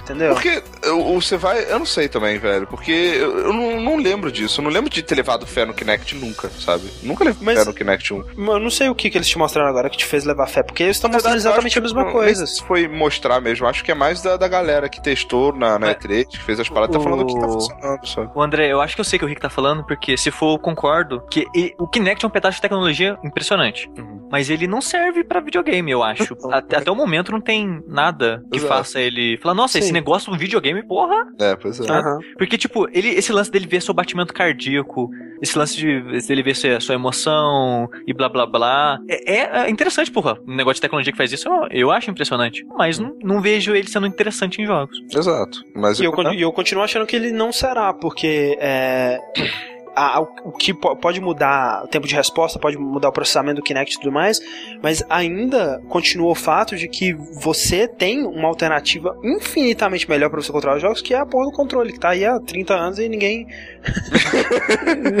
né? E mas o que. Tirar, né, velho? Porra, tá, tá, tá, adquiriu o seu lugar. Mas é, eu concordo que, assim, como interface, ele pode funcionar muito melhor. O lance de reconhecimento de voz, o lance de você acoplar as paradas, fazer a parada do Minority Report, talvez seja melhor agora. Isso eu acho que sim. Mas, o que a gente tava falando, se o Xbox é, fizesse um modelo sem Kinect, que eu, eu, também acho que eles vão fazer, porque se eles fossem, provavelmente já tinham, já tinham anunciado isso, é, eles estariam de igual para igual 100%, sabe? Porque Sim. no momento, o que me faz achar, olha só, tirando jogos, tirando, só olhando um console com o outro, por que, que, eu prefiro o PS4? Porque ele é 100 dólares mais barato e não vem com Kinect. Porque é além bonito. de estar. Tá, isso eu não acho, eu acho o Xbox mais bonito. Mas além de estar tá 100 dólares mais caro, eu ainda vou ter que ter o Kinect, sabe? É tipo, são duas coisas negativas, Exato. entendeu? Eu, então... eu, não, eu não vejo, eu acho assim, pra, pra mim, eu, Ricardo, eu acho que no momento, com essa parada do self-publishing, tá, tá pede igual o suficiente, sabe? Sim, eu não, eu também acho. Eu também acho que eu, eu, agora eu, no fundo, no fundo eu gosto de ter uma, uma diferença, sabe? Uma uma, Exato. uma parada que, que, tipo daqui a um ano a gente vai poder falar tipo ah não essa foi a diferença. Tipo Blu-ray, sabe? Do, do, uh -huh. do PS3, alguma Sim. coisa que diferencia um console do outro, porque para ter dois consoles Igual iguais, demais, velho, é, foda-se, sabe? Tiro tem um só. Então... Não é. Pode crer, eu também, eu também acho que é, é, é legal que Tipo, pode ser uma merda do caralho, pode ser uma merda gigante, né? Mas... Sim, eu ainda espero que a Microsoft ela consiga, tente implementar alguma das coisas que ela abandonou agora para tornar o Xbox um, um pouco é, um pouco mais futurístico, né? como ele ia ser antes, é, e menos, menos igual o, o PS4. Que eu acho que é, o que eles estão fazendo agora é justamente mostrar que o Xbox ele, ele, ele tem tudo que o PS4 vai ter e talvez no futuro eles voltem com algumas coisas que eles tiraram para poder vender o produto deles inicialmente, né? Porque, é. como a gente disse, a falha da Microsoft foi em vender esse produto, né? Em, em fazer você acreditar que você precisava de um Exato. Xbox One do jeito que ele era inicialmente. E agora eles estão voltando atrás nisso e convencendo todo mundo de que vai ser um console foda. E eu acho que, concordo com o Sushi, o mais importante até agora do que eles fizeram foi esse lance do, dos jogos indies, né? E... e, e, além disso, de, deles anunciarem esse lance, que tipo, o Xbox 360 agora ele, ele vai, já vai começar a ter o lance de uhum. self-publishing. O One já vai vir de, de fábrica, assim. E outra bizarra coisa, parada bizarra que eles falaram é que não, a gente quer, a gente tem a visão que todos os Xbox One vão ser Isso. developer kits. Então, Isso é muito maneiro. Se você já tem um Xbox One, você tem tudo que precisa para desenvolver para um Xbox. Ah, então eles estão aí, ó, eles estão um passo à frente da Sony, cara, porque no caso da Sony, você vai ter para você ter um developer kit, você vai ter que ser um, um desenvolvedor aprovado, né, por eles. Sim. Porque para fazer o self-publishing você não precisa, você pode publicar lá de boa. Mas para você ter o developer kit, você precisa ser um desenvolvedor aprovado e aí eles vão analisar o seu projeto e talvez te mandar um developer kit para você fazer o debug, né, fazer os testes lá e tudo mais. No caso do Xbox, o que que significa? Se você tem um Xbox One, você vai receber tipo provavelmente um código ou algum um pendrive, sei lá, da Microsoft e você vai poder transformar o seu console num developer kit. Uhum. Então isso é muito foda, cara. isso é tem, é muito tem, foda. Tem chances disso ser um tiro no pé foda? Do tipo pessoas que não deveriam ter acesso é. a isso terem através de hacker, coisa assim. Não, não é porque, na, é porque na, real, na real mesmo, eu não sei o quanto isso poderia ser um problema. Tipo, ah, Ricardo, parabéns. Agora você tem um, um console é, tá ok. O que, eu, o que eu acho é que, sei lá, isso, quando, quando você transformar o seu Xbox num developer kit, eu imagino que talvez isso abra portas pra ele ser mais facilmente desbloqueado, talvez, Sim. não sei. É, eu, isso eu aqui eu tô tipo, chutando, tipo, sabe? Porque eu não entendo é, essa porra, não, mas... É, eu acho que ele vai, tipo, ele quebra o galho de developer kit, mas acho que vai ter o developer kit mesmo de verdade e tudo mais, que eles vão ah, mandar tá. pra as estúdios e tudo mais. É a minha opinião. Porque eu acho que eles não dariam uma ferramenta tão poderosa e cheia de brechas assim pro... É, porque em teoria o que o developer kit faz? Ele vai rodar um, um, disco de debug que você gravou na sua casa ali com o seu joguinho e vai rodar aquele disco, né? E o Developer Kit, testar. pelo menos dessa geração, tanto de Xbox quanto de PS3, eles são mais poderosos que o, que o console em si, porque eles têm que rodar o esquema de debug e negócio uhum. assim dos developers. Então eles são levemente mais poderosos. Entendi. É isso aí. Mas é uma, uma, uma parada foda. Tá, outra dúvida que eu acho que ah. a galera tem muito, né? Que, pô, self-publish. Então quer dizer agora qualquer um vai vir, vai publicar e foda-se, vai então, ser isso, isso, é, isso foi bom você ter falado, Rick, porque ao mesmo tempo que eu fico feliz das duas empresas estarem facilitando é, as pessoas conseguirem é, divulgar e vender seus jogos, eu fico preocupado com o tanto de merda que pode vir. Hum. Porque. É, ainda não vai ter. Os jogos ainda não vão ter que passar por um processo de. Sim, sim. Então, então, isso que eu quero saber. O qual rigoroso vai ser isso? Porque eu não quero que vire um Android Marketplace, sabe? Ah. Mas aí que tá. O lance não é. Porque o, é aquele, aquela parada. Você pode ter jogo ruim. Você pode ter. É, eu acho que é importante que você tenha jogo ruim. Uhum. Porque isso vai. É, é o lance que vai possibilitar é, é, consequência direta do fato de que você está abrindo é, o, o, processo. Para você ter só jogo bom, significa que você está fazendo um processo muito fechado. Então, uhum. jogo ruim faz parte dessa parte dessa parada positiva que a gente está falando, de, de ter um sistema Sim. aberto a todos os desenvolvedores independentes. O lance que eles precisam trabalhar não é em aprovar esses jogos ou desaprovar os que forem ruins, é a curação, né? Em fazer uma, uma uma, uma seleção de como exibir os jogos bons e deixar os, os que não, não merecerem tanto é, é, mais escondidos para quem quiser achar. Então, acho que é, um, é, uma questão de fazer, não como. É, acho que não tem nenhum marketplace que faz isso muito bem, mas digamos, você trazer os jogos que estão sendo esperados e que estão sendo bem falados e, e o, ver o que, que o boca a boca tá falando dos jogos mais desconhecidos que estão surgindo e trazer esses jogos para frente, né? E, isso que sim. vai fazer um marketplace melhor do que o Android. Ou mesmo, né? A gente fala do Android, mas a Apple Store também é um, é um lixo nisso. Né, cara? Você tem é, é, aqueles joguinhos de sempre, né? Where's My... Insira a palavra aqui, Mickey, Water, é. sei lá o que. E, e, os joguinhos indies que deveriam estar tá lá no, no, sendo, né? Que fazem alguma coisa interessante, tipo um, um Year Walk da vida, que não tem visibilidade, né? Nenhuma. Então é, é, é, uma chance aí para a Sony ou para a Microsoft fazer algo muito interessante nesse espaço. Vamos Sim. ver se eles conseguem. É. O meu medo, André, um, não é nem de ter jogo ruim, porque jogo ruim, velho, com coração, sem coração. Se fosse Sim. isso, não quer dizer que então um jogo com publisher não seria ruim, né, velho? Exato, exato. Pra minha defesa desse Pô, argumento que eu falei, não é, não é, jogo tipo ruim, é tipo aquele jogo escroto que, que, é, que copia, que nem aquele jogo é, um que copiou os uhum. assets Cara, do PES, o, o meu tipo, medo, o meu medo, é, no caso, seria jogo jo jogos quebrados, sabe? Tipo, Aham. como foi aquele lá do de, de zumbi do, no, Sim. no Steam, sabe? Que falava que tinha uma porrada de coisa, simplesmente não tinha, sabe? Propaganda Aham. enganosa, esse tipo de coisa. né? Então eu acho que é isso que eu, que eu espero eh, na, na É. curação, é, é Sim, filtrar isso, crer. né? E, e também essa parte que o André falou aí de, de, de dar destaque pros jogos que são bons, velho. Porque eu acho que isso é importantíssimo, principalmente pro indie, né, velho? Imagina, o cara fez um jogo bom, porra, pra esse cara sobreviver e continuar fazendo um jogo bom, tem, que- tem que fazer ele vender, né? Tem que dar destaque e tal. É Exato, exato.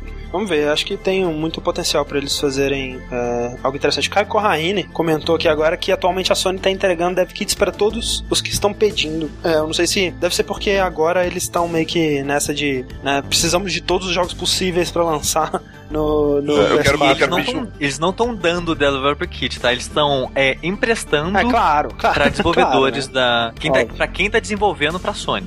Claro, exato. Eu, eu ia pedir um então, que aí eu aproveitava e não Pois comprava. é. Precisava comprar, ficava com. Exato. Qualquer um, né, cara? Tipo, ah, que jogo você desenvolveu? Eu não tô desenvolvendo, não, eu só queria um mesmo. Tranquilo. Eu tô desenvolvendo é, Hicksville. É, mas é, a- além de ter sido essa notícia ter sido importante por isso, Ah, ela, ela acabou tendo um efeito, uma onda muito maior aí, né, Rick? é verdade. Uma consequência. É, essa notícia. Essa notícia irritou muita gente, né, Rick? Pois é, velho, que foi essa. essa todo esse mimimi e tal. Quando é- ainda era um rumor, exato, né? Exato, era rumor, né? Foi boato, né? Não, Sim. não, não veio assim. E quando tava na fase de rumor, é, os jornalistas eles foram perguntar. Eles com certeza perguntaram pra muita gente, mas especificamente o que levantou a história né, que, que a gente tá contando é que eles foram perguntar pro Phil Fish e pro Jonathan Sim. Blow ahn, se eles tipo, podiam revelar alguma coisa, dar alguma informação. Qual era a opinião interna. deles sobre isso? É, né? qual que era a opinião, se tinham algum, alguma. Quem que, quem que são esses dois caras, Rick? Ah, pra quem não sabe, são simplesmente os caras que fizeram o, o, no caso, né, o Faz, né, que foi o Phil Fish, Sim. e o Jonathan Blow, o cara do Braid, né, velho? Que... Braid, que agora tá fazendo The Witness. The Witness, exato. É, são, são, são os, um dos maiores jogos indies, né, que a gente teve nesses tempos. Exato. Pode crer. Ah, mas o... Duas a- estrelas também do Indie Game da Movie, né? É verdade, é verdade. E a, a questão toda foi que o Phil Fish, ele, naquele jeito arrogante, grosseiro dele, Sim. de ser. ah, falou que não tinha que estar perguntando pra ele, que era melhor, pô, em vez de ficar correndo atrás de um rumor, tinha que esperar a confirmação da, da empresa. E, Sim, que ele não tinha nada pra dizer porque era um rumor, afinal de Exato, contas. Né? exato, pois é. Ah. E por mais, eu não sei, não sei exatamente como foi que ele respondeu, acho que isso foi uma troca de e-mails, eu não sei. Sim, sim. Ah, como foi que ele respondeu exatamente, no final das contas tá certo, sabe? Tipo, velho, né? O cara não quer responder, foda-se, não, não, não, ele não é obrigado. Exato. Ah, mas a- a- o principal da notícia não é isso, né? É que depois disso, ahn, e- esse cara, qual é o Beer, não sei o que lá, É, Marcus Game. Beer. É, É, uma- ele faz uma série de vídeos que é chamado Annoyed Gamer no Game Trailers e ele participa também do podcast deles, o o Empty, Invisible Invisible Walls. isso, é. Isso. Empty Walls é uma música do System of é, e, o, o- e ele falou, né, que esse cara é um arrogante. Publicamente, né, ficou falando que o cara era um merda, porque eles tinham obrigação de responder, porque eles são indies e que sem os jornalistas eles não, não eram nada, esse tipo de coisa, né? E fala- e fala- até falou pros jornalistas boicotarem eles. Exato, exato. E, e assim, depois disso, depois de um tempo, o, eu fiz começou uma discussão, uma thread grande de discussão, de, de reclamação no Twitter dele, e culminou ele falando: beleza, galera, vocês venceram, quer saber? Foda-se, eu não preciso disso, é, FF2 tá cancelado, até mais. Foda-se aí- vocês, eu vou pra casa. Pois é, e aí a Polygon, depois, né, na. Polygon não, a. Polytron. Polytron, que é a empresa né, dele lá, que ele é sócio fundador e tal, ele, ele deu um tweet um pouco mais formal falando que realmente tinha sido cancelado e que obrigado para a galera que deu suporte até agora e, e era isso. Né? É, na real, a Polytron é ele, um, É, um é. producer, né? E um, e um outro programador lá que não é mais o francês lá, o É um outro cara. Renault, né? É um outro cara.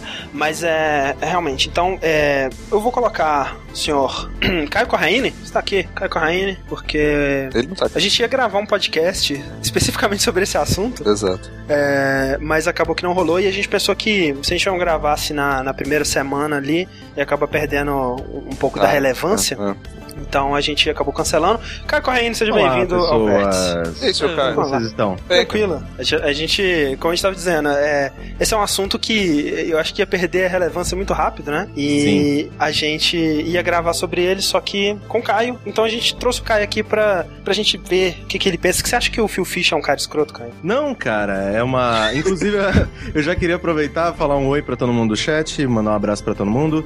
É, e dizer que eu adoro o Rio Fish. Eu também. Eu sou um dos caras que tá absurdado com a internet defendendo é. o Marcos Beer nessa equação, cara. Eu não, eu não consigo ver, assim, é, eu tava conversando com o Caio na hora que você tava explicando, Rick, eu não, eu não vi o que você falou. Ótimo, vamos, vamos. É, você falou do o que que o Marcos Beer disse sobre ele? É, eu não falei exatamente o que, cara, eu falei que eles estavam, que, que ele falou que os índios têm mais que agradecer aos jornalistas, é. né, e que eles precisam dele, que é meio que uma obrigação deles falarem com e darem... Exato, né, cara, eu não entendo como alguém vê o que que o Phil Fish falou, o que que o Marcos Bia falou, e fica do lado do Marcos Bia. Não consigo computar na minha cabeça. Não faz sentido, cara. Tipo, é, pra, pra quem não conhece o Marcos Beer, é, esse cara, ele tem todo um passado como PR, né? Sim, é. Como ele trabalhou como PR em diversas empresas, Ubisoft, Vivendi, se não me engano, na Sierra, né? E eu não sei, eu acho que. Eu, eu, eu acredito que ele só tem esse tipo de opinião porque ele traz muito desse passado dele, uhum. de PR. Porque ele quer que as pessoas tenham o mesmo tratamento que ele oferecia na época que ele era de assessoria. Sim. Vocês estão me entendendo? Que, tipo, claro. quando alguém não responde, ele fica ofendido porque esse era o trabalho dele quando ele tava do outro é. lado. Quando é. ele sempre respondia, né? Ele tava lá disposto a dar informação é. e ele acha que todo mundo tem que fazer o mesmo. E o lance que ele fala que é porque é, o, o, lance que o Phil Fish respondeu para ele, que eu acho que é muito certo, porque ele fala assim: ah, porque vocês têm que se sentir agradecidos da gente estar tá indo atrás de você, fazendo essas perguntas, e vocês têm que retribuir isso, né, pra gente quando a gente precisar. E o, o fato que ele deixa de considerar é que o cara ser um desenvolvedor indie significa justamente que ele não precisa desse, desse ciclo de, de PR, de, de publicidade, né? Uhum. O cara ele vai publicar o jogo dele, ele vai vender o jogo dele dentro das condições que ele estabelecer que ele acha que é certo ou errado pro jogo dele. Né? E é aquele negócio de que, ah, inclusive, estão perguntando no chat, PR é Public Relations, né? Tipo, que é Isso. o Relações Públicas, que Exato. cuida da parte de comunicação, é, de assessoria de imprensa, de que deixa é, é, é, quem faz a ponte entre o jornalista e a empresa, e os desenvolvedores e o produto, uhum. para deixar sempre uma boa impressão. Então é para é. você sempre falar da empresa com carinho, é, com é, é, realmente ter, além de. Eles tentam influenciar um pouquinho a sua opinião, sempre sendo amigáveis e tal, para você falar, pô, esse jogo aqui é para os profissionais ruins, na minha opinião, né? De, tipo, é, nossa, esse jogo é tão ruim. Ah, mas aquele assessor é tão gente boa, né? Mas Me o Catu é tão maneiro, né, velho? Vamos. então, é. E aquele negócio de que, cara, o Marcus Beer, ele perde a noção do que é o, a função dele, de que agora ele tá do outro lado, ele quer ser um comunicador, ele quer ser um jornalista ele esquece a função dele, no, o, o, emprego dele. Uhum. Que você não tem que é. cobrar. Primeiro, você não tem que cobrar quote de ninguém pra encher nota vazia que é rumor rumor, né, cara? Rumor, cara, cara pelo eu, amor de meu, Deus. Eu, eu, eu, dei esse exemplo hoje, um pouco mais cedo que eu tava falando com os outros amigos, e eles, eles queriam, eles me perguntaram sobre o que eu achava e tal, e eu falei, cara, rumor é basicamente você escrever uma notícia e colocar entre parênteses depois do título, ou não. tipo, PlayStation 4 sairá no dia blá blá blá de novembro, ou não. Ou não. ah, o Gran Turismo 6 vai ter volante, ou não. Você não tem certeza, não é um fato, não é uma notícia. Você não devia não nem estar é. tá escrevendo sobre isso no primeiro momento. Mas o que eu acho que é o seguinte, o Phil Fish, ele não é uma, uma florzinha do campo. Sim. Né? É. Ele tem o seu lado escroto, ele tem. Ele, ele não sabe muito bem como lidar com todo esse, esse, esse lance do, do, do, do da publicidade, da, da, da, internet, de modo geral, Twitter, né? Uhum. Ele tem uma certa dificuldade com isso. Ele. ele, ele você tem aí.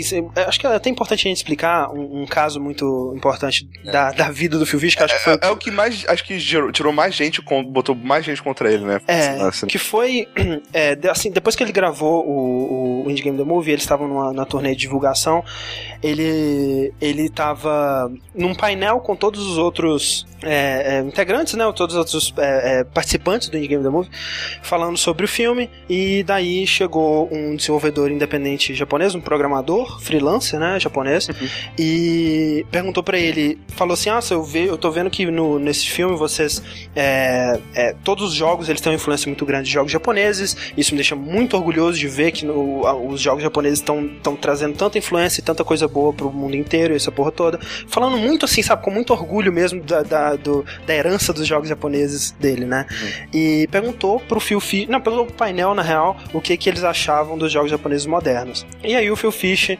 numa um momento muito infeliz da vida dele, simplesmente disse que os jogos japoneses são uma merda. Olha, desculpa, mas os jogos japoneses atuais eles são uma merda, não gosto deles. E o que aconteceu, cara, foi que o cara, o desenvolvedor, cara, ele parecia que ele tinha tomado um, tiro, cara. Tomado um tiro. Porque ele ficou muito, muito decepcionado, sabe? A cara, o rosto dele. É, velho, eu ficaria também. E pior que tinha que ficar parado em frente ao microfone esperando a resposta, cara. Isso. E assim, logo em seguida, né, você vê que todo mundo no, no painel começou a rir de nervoso, assim, por, pelo momento, pela. Cara, como sim você fala uma parada dessa, sabe? Sim. E. Mas é muito. É, você vê, e depois, logo em seguida, o Phil Fish mesmo, ele se desculpou no painel. E você vê no, no Indie Game The Movie, ele saiu um DLC, né, recentemente do filme, que tem vários extras, e ele, ele conta a versão dele dos fatos, né? E você vê que é muito aquele momento, cara, do. do Chaves, que tá todo mundo falando, é, e gritando, e fazendo piadas e rindo. E aí de repente você fala e todo mundo cala e olha pra você. professor sabe? linguiça. Né? Exatamente. É exatamente isso, cara. E parece que foi muito isso que aconteceu, sabe? Tava todo mundo meio que num clima de zoação e tudo mais. E aí chega um cara e faz uma pergunta extremamente séria. Uhum. E o Phil Fish ele vai manda essa e tem um efeito completamente assim, né? Que ele não esperava que tivesse. Velho, se eu fosse amigo do Phil Fish na hora, eu ia falar, tipo, não, cara, não, velho. tipo, eu sei que você tá querendo dizer, mas não, velho. É isso o Fish ele é cheio de usar as, as quotes nas horas erradas, né? Isso. Que nem ele fez é. quando Futurama. É. Que nem ele fez da, da, da piada de que PCs são pra planilhas e não pra jogos. tipo, eu, eu, eu, entendo o que ele quer dizer. E eu, eu, eu, obviamente, eu, eu dou risada do que ele fala, do que ele fala, mas, cara, a internet não perdoa. Você ele, falou ele... uma merda dessa, você vai, você vai receber backlash, cara. E é o lance, né, cara? Ninguém, eu acho que nenhum de nós aqui, eu acho que possivelmente a maioria do pessoal que tá escutando a gente agora discorda de que os jogos japoneses atuais, eles têm muitos problemas. Eles não são tão bons quanto, quanto eles eram antigamente. É só você olhar o exemplo que o acho que foi o, o, Jonathan Blow deu do Zelda, né? Que o Zelda antigamente era um jogo de exploração, de, de aventura, de mistério, e hoje em dia é um jogo que segura na sua mão o, o jogo inteiro, né? Só que o jeito que o Phil Fish falou é que é um problema né? E, e, ele não consegue, ele não sabe muito bem se policiar do jeito que ele fala as coisas, né? E talvez ele seja um problema justamente porque ele é um desenvolvedor independente, ele não tem um, um PA Exato. ali na orelha dele falando, olha, você não devia falar isso, é melhor você falar desse jeito, né? E é, é a consequência disso. E mesmo assim, gente, muitas vezes pessoas tem pessoas que são mais preparadas para a vida pública, e tem pessoas que Exato. não. Muitas vezes tem, lógico, tem coisas que você aprende, tem coisas que você consegue entender, mas tem muita coisa que é da personalidade, cara. Você vê o David é. Jeff, tá ligado? Do, ele também Exato. vive falando um monte de merda, cara. Ele fala o que ele acha mesmo, velho. E, e, lógico, ele tem um pouco mais de noção, ele é um pouco mais educado. Mas é, ainda assim. Até porque ele é mais velho e já tá nisso há mais tempo. Exato, né? exato. Mas, sinceramente, o, o independente. Ah, o, o, o Fischer é um cara chato, é um cara quem tá. Tipo, isso foda-se, sabe? Né? Essa não é a questão da, da parada. A questão da parada que a, gente, é, que a gente nem começou a abordar ainda é o fato dele ter cancelado o jogo, né? É. E aparente até agora, né? E muita gente tá falando, tipo, ah, que cara babaca. Ah, velho, se é assim eu também. Ah, qualquer coisinha que vão falar para mim, eu vou, vou, parar também. Ah, sei que, é. sabe? E eu acho que falta um pouco da, da, pessoa se colocar no lugar, sabe? De certo ponto. Isso. É, porque, por exemplo, imagina você. Beleza, você falando merda, você falou que seja, mas uh, todo dia muitas pessoas enchendo seu saco, sabe? Te xingando, falando que, que, sei lá, vai estuprar sua mãe, que você é um filho da puta, não sei o que, todo dia, todo dia, todo Sem dia. nenhum, né? Não, tá, cara, independente se tem motivo ou não, velho. Tipo. Não, é, sabe? e você, você não tem o direito de ter Responde. uma rede social, você não tem o direito de. de Como assim, cara? Sabe? De, de que. É, é, é, aquele exemplo que eu dei quando eu tava discutindo lá no grupo do podcast, lá no Facebook, que eu até citei o Rick, que é que a gente, é, tipo, tava aquela caralhada de gente falando, não, que o Phil Fish é um bosta, blá blá blá blá blá. E a gente falou, gente, pelo amor de Deus, tipo, coloca um pouquinho a mão na consciência, usa um pouquinho do sentimento de empatia e é. pensa, se coloca um pouquinho no lugar desse cara. Cara, é, a, no, no, nós quatro aqui, nós temos podcast, nós fazemos produtos pra internet. E por mais que essa taxa seja absurdamente menor de tanto de é. pessoas que a gente atinge e também pessoas que odeiam a gente. E eu acho que o público brasileiro ele é um pouco melhor nisso do que o. Por incrível que pareça. É, é, nesse, nesse aspecto, né? É, ninguém falou que queria estuprar minha namorada, sabe? ninguém falou nada disso, mas eu, eu, eu sei de muitas pessoas que não concordam com a, com a nossa opinião e às vezes não uhum. gostam do, do, do, do, do produto que a gente faz pra internet. Sim. Mas, tipo, beleza, é um outro aqui, tipo, beleza, fortes abraços, que pena que você não gostou. Na, uhum. é, tenta ouvir uma próxima vez, quem sabe você gosta, quem sabe o nosso pensamento desse, desse outro episódio bate mais com, com a uhum. sua. Mas imagina isso, cara, o tempo todo, 24 horas por dia. Você se fudendo para fazer uma parada, demorando seis anos para desenvolver essa merda, uhum. para depois as pessoas virem com, com foices e, e, e, tochas atrás de você, sabe? Eu acho isso muito triste. E eu lembro muito claramente da, da um, uma outra polêmica recente com o Phil Fish, que foi quando o Fez ia sair pra PC, que ele anunciou, o, colocou o Fez no, no Steam e tava lá por, com desconto de 10% 10% pro, pra pré-venda. E esse seria o único bônus da pré-venda, né? Que você ia comprar, ia ser 9,99 e tava 8,99, para assim. É, e aí, no fórum, o pessoal, não, vamos boicotar a festa, que isso é um absurdo, como é que pode ser uma pré-venda assim? Um pessoal maluco, cara, como assim, velho? Um jogo independente, você vai pagar 10 dólares por ele, você tá querendo boicotar porque não tem bônus de pré-venda? Puta que pariu, velho. Sério, como assim uma pessoa assim existe no mundo? Mas ok. Aí fizeram um boicote e tudo mais. E aí, né, teve notícia, ah, vamos, pessoas dizem que vão boicotar. E aí, no, nesse fórum, todo mundo falando mal do Phil Fish, ah, porque esse é o cara que falou mal do desenvolvedor japonês, ele é um merda, ele é um bosta, não sei o que lá. Tá, ok, fechou. Quando o jogo lança, uhum. o jogo mais vendido do, do Steam, Cara, eu, no lugar do Phil Fish, velho, eu faria exatamente a mesma coisa. Criar um tópico no fórum e falar, e aí, seus boicoteiros? Tô vendo que o boicote não tá funcionando, né? Cara, mas exatamente a mesma coisa. Como é que você não consegue se colocar no lugar dele e ver Cara, isso é uma reação Sim. muito humana que ele teve disso, sabe? Não foi uma reação certa, não foi uma reação, uma reação bonita, mas eu acho que é o que o Jonathan Blow fala no comecinho do Indie Game The Movie, que um jogo independente é isso, cara. É o desenvolvedor independente se colocar no jogo. Esse é o Phil Fish. Esse cara imperfeito, esse cara cheio de problemas, esse cara escroto na maioria uhum. das vezes, ele é um motivo de fé ser um jogo interessante e não ser um jogo é, é, tão redondinho e tão cheio de, de, tentando agradar todo mundo, né? Porque o Fish ele não tá aí pra agradar todo mundo. Sim. Né? E, e outra coisa, velho ok, você não gosta do cara, velho, não compra o jogo dele, não segue ele no é. Twitter, sabe? Não. Foda-se. Agora, gosta, o que? A internet agora resolveu fazer a, o batalhão dos justiceiros da internet ficar criando o cara até o que? Até ele se suicidar. Aí, beleza. Missão cumprida? Ok, né? Beleza. Ah, é. é todo agora. mundo vai dormir com um troféu joinha é, do lado. Porque, porra, tipo velho. Nego, nego, todo mundo fala, não, porque esse cara ele não é, ele não é muito estável, né, velho? Ele não deveria é, é, falar tanto com as pessoas assim. E, e mesmo sabendo disso, foda-se, sabe? Vamos continuar enchendo a. Velho. Eu acho bizarro com o Fish é que. É muito estranho, cara. Ele, o jogo dele demorou seis anos pra fazer, pra sair. Ele anunciou, sei lá, com dois, três anos de desenvolvimento. Então ficou três anos aí até sair, sair o jogo. E não sei porquê, nesses três anos que o jogo não saiu, as pessoas xingavam ele porque o jogo não saía. É. E já é um absurdo. Sim. O cara e vai no seu site para xingar você porque você não lançou o seu jogo ainda. Sim. Ok. Aí nisso, junta que ele, ele, tem esse problema de depressão, ele não sabe lidar com, com esse tipo de tanto de gente ao mesmo tempo, e principalmente gente xingando ele. Uhum. E tendo essa personalidade forte que ele tem, e ele coaches em horas erradas e momentos errados, uhum. faz a mídia amar esse cara. Uhum. Porque o que, é. o que tem de site, tipo, você vai ver até Polygon, cara, que de certa forma, assim, eu respeito eles, mas eles fazem isso muitas vezes. É, são matérias que é só sobre falando, olha, o Phil Fish falou isso. Uhum. É. Sabe? E, tipo. É porque a gente tá, a gente, essa a indústria do, do, dos joguinhos eletrônicos, a gente tem, o que a gente tá acostumado é o ciclo do PR, né? Que é o Relações Públicas, ele lança um press release, aí o site ele vai lá, posta o press release, e aí tem a entrevista que o PR permitiu com o desenvolvedor, e o desenvolvedor fala o que o PR disse para ele falar, e, e, continua esse ciclo, né? Esse que a gente tá acostumado.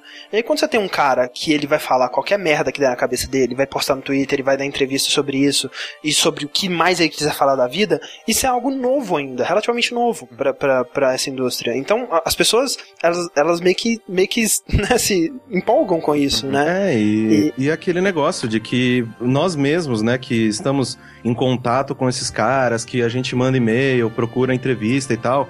Cara, eu fui na, na E3 esse ano e eu tive a oportunidade de sentar e conversar com o diretor do Castlevania, diretor uhum. do, do, do, do Thief, e é sempre as mesmas respostas quadradonas é. e que, sabe, que parece que passou por um filtro de PR e que você, Sim. ah, eu queria, sei lá, perguntar sobre alguma outra coisa. Não, não, não. A gente tá aqui para falar desse jogo aqui, sobre isso aqui, sabe? Isso. Caralho, tipo, é tanto que quando eu consigo ter uma entrevista bacana com alguém que eu posso, eh, sei lá, essa semana eu, eu entrevistei um dos brasileiros que é game designer do Splinter Cell.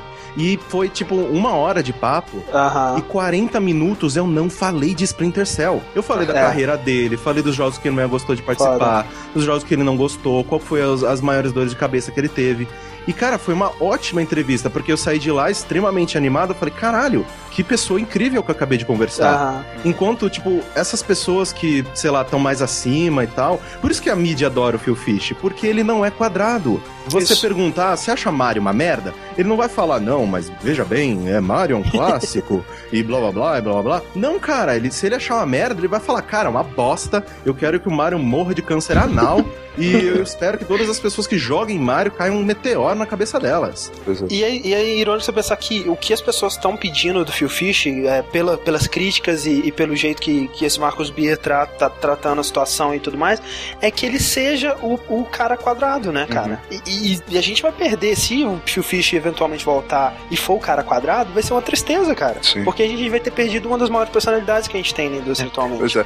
Mas assim, na boa, acho que o mais incrível de tudo uh, são as pessoas não entenderem isso dele ter cancelado, sabe? É, eu sim, acho que é. isso é, para mim. E achar que é frescura. É o mais né? absurdo, cara. Porque, na boa, velho, é. se eu tivesse vendido um jogo que, eu não sei, faz vendeu pra caralho, sabe? Ele, ele deve estar tá com uma grana boa, velho, uhum. sabe? Ele deve estar tá com uma grana bem boa. É, e, velho, eu tô fazendo o segundo, tô me esforçando, tô dando aqui meu sangue. Eu, eu sinto isso no meu trabalho, sabe? Pô, sim, passei sim. a semana toda trabalhando até tardão, sabe? Final de semana, inclusive. Muitas vezes eu não, não tenho nenhum obrigado do cliente, sabe? Uhum. E, e, a vontade que dá pra fazer é saber. Quer saber? Foda-se, velho. Não vou fazer essa merda. E, e isso. É, é, é, é, tem, eu sei que tem duas partes. Eu sei que tem a galera que gosta, a galera que elogia.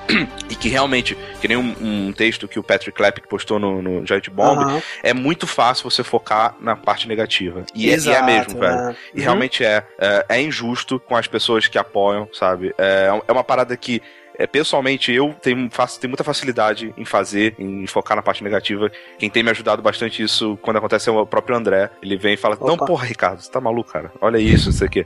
Mas eu consigo entender, velho. O, o, no pensamento do Phil Fish, no sonho dele de indie, indie gamer, indie developer, era o cara que ia fazer o joguinho dele lá na, na caixinha dele, ia lançar, Sim. sabe? As pessoas ia iam gostar. Ali, e né? foda-se, sabe? Acho que ele não tinha na cabeça dele que ia ter que ficar, virar uma pessoa pública. Sei, sei que pode ser ingênuo, mas eu acho que no, no provavelmente não passava. E... Ah, isso, isso, isso não é do, do, do Phil Fish, cara. Você vê no. no o, o DLC do Indie Game da Movie é muito bom que ele tem o, o que aconteceu, né? Com os três com, com, os do, com o Edmund Macmillan, o Tommy, o Phil e uhum. eles dão uma entrevista lá com o, o artista do Braid, né? O. É, o David Helman. Sim, que é um cara foda. No, sim. O, no caso do, do Phil Fish, do Edmund Macmillan e do Tommy, os três, eles têm histórias muito parecidas com isso, cara. Uhum. Da internet, de como que eles tiveram que aprender a lidar com a é, internet. É, no caso, o Edmund Macmillan, ele se retirou completamente da internet por um bom tempo, uhum. né? E é aquele lance, você não pode chegar pro Phil Fish e falar, olha, o Phil Fish ele tem que crescer para aprender a lidar com isso, que ele é um crianção.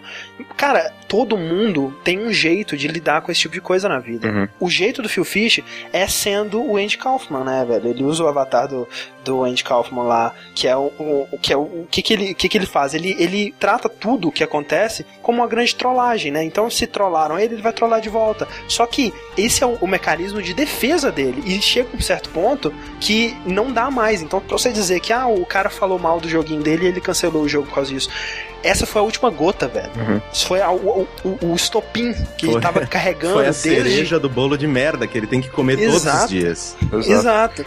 E, e quem então, tem é, a perder é, é, ele, velho. Se ele cancelou o é. jogo dele, foda-se. É, é, o jogo é dele bem, bem como é dito, sabe? Não importa uhum. o motivo, ele não deve nada a ninguém, ninguém. sabe? É. Ele, beleza, ele fez o jogo, ele tá ganhando dinheiro, ele fez o, o, primeiro jogo dele, as pessoas compraram, sabe? E provavelmente um programador tá desempregado por causa dele, pois mas, é, né, fora pois isso. é, mas ok, sabe? Ele é o que? Ele é obrigado a, a, a, ser conivente com o abuso pessoal dele para que pessoas que ele nem conhece possam jogar um joguinho, sabe? Se ele tem a oportunidade de ganhar dinheiro fazendo outra coisa onde não tem que passar por isso, velho, sabe? Talvez fosse burrice se ele continuasse, sabe? É, é, é, não, é, é meio. É um pensamento egoísta, mas ele não tem por que não ser egoísta nesse sentido, sabe? É, é triste quando você pensa que por exemplo, muitas, muitas pessoas pegam, batem nessa tecla de que você precisa aprender a lidar com a internet, você não, precisa. Cara. Esse é o ponto. no, numa, no mundo ideal, você não deveria aprender. As pessoas é. seriam educadas por, por default. Ah, velho, você tem que aprender que andar na rua à noite você vai ser assaltado. Velho. Não, eu quero andar, porra. Eu quero caralho coisa. E outra, tipo, eu me identifico muito com o Phil Fish porque talvez não seja o mesmo tipo de problema que eu tenho, que é o problema que ele tem, mas esse lance, tipo assim, as pessoas olham pro Phil Fish e falam, cara, ele, ele devia saber lidar com isso melhor, ele devia saber como agir nesse momento e tudo mais. E aquele lance, é, eu tenho muita dificuldade em situações sociais de como me comportar e de como agir, e, e eu não sou escroto como mecanismo de defesa, mas eu consigo, muito bem me ver sendo, sabe? Porque é uma. uma, uma cada um tem, reage a esse tipo de coisa, de, de, de, de situações de uma forma. E essa é a forma que ele, que ele reage, cara. Então. É, eu não consigo não ter empatia e não consigo não olhar pro Phil Fish como é, um cara, um dos caras mais interessantes que a gente tem e que, pelo menos de acordo com ele, parou, saiu da indústria de games. Alguém. O que, que, você acha, Kai? Você acha que ele saiu para sempre? Cara, eu quero acreditar que não, porque ah. o Phil Fish é aquele, aquele amigo que você não chama para jantar na sua casa quando seus pais estão aí. Porque ele vai falar merda, ele vai fazer uma, é. alguma coisa escrota. Mas é um daqueles amigos que você mais gosta. Então, tipo, Sim. eu até brinco de vez em quando no Twitter o quanto eu odeio o Jonathan Blow. Tipo, pelas coisas que ele fala, do jeito que ele fala. E, meu Deus, que vontade de bater nele, jogar uma garrafa quando ele tá no palco. E meus cachorros estão se matando Opa.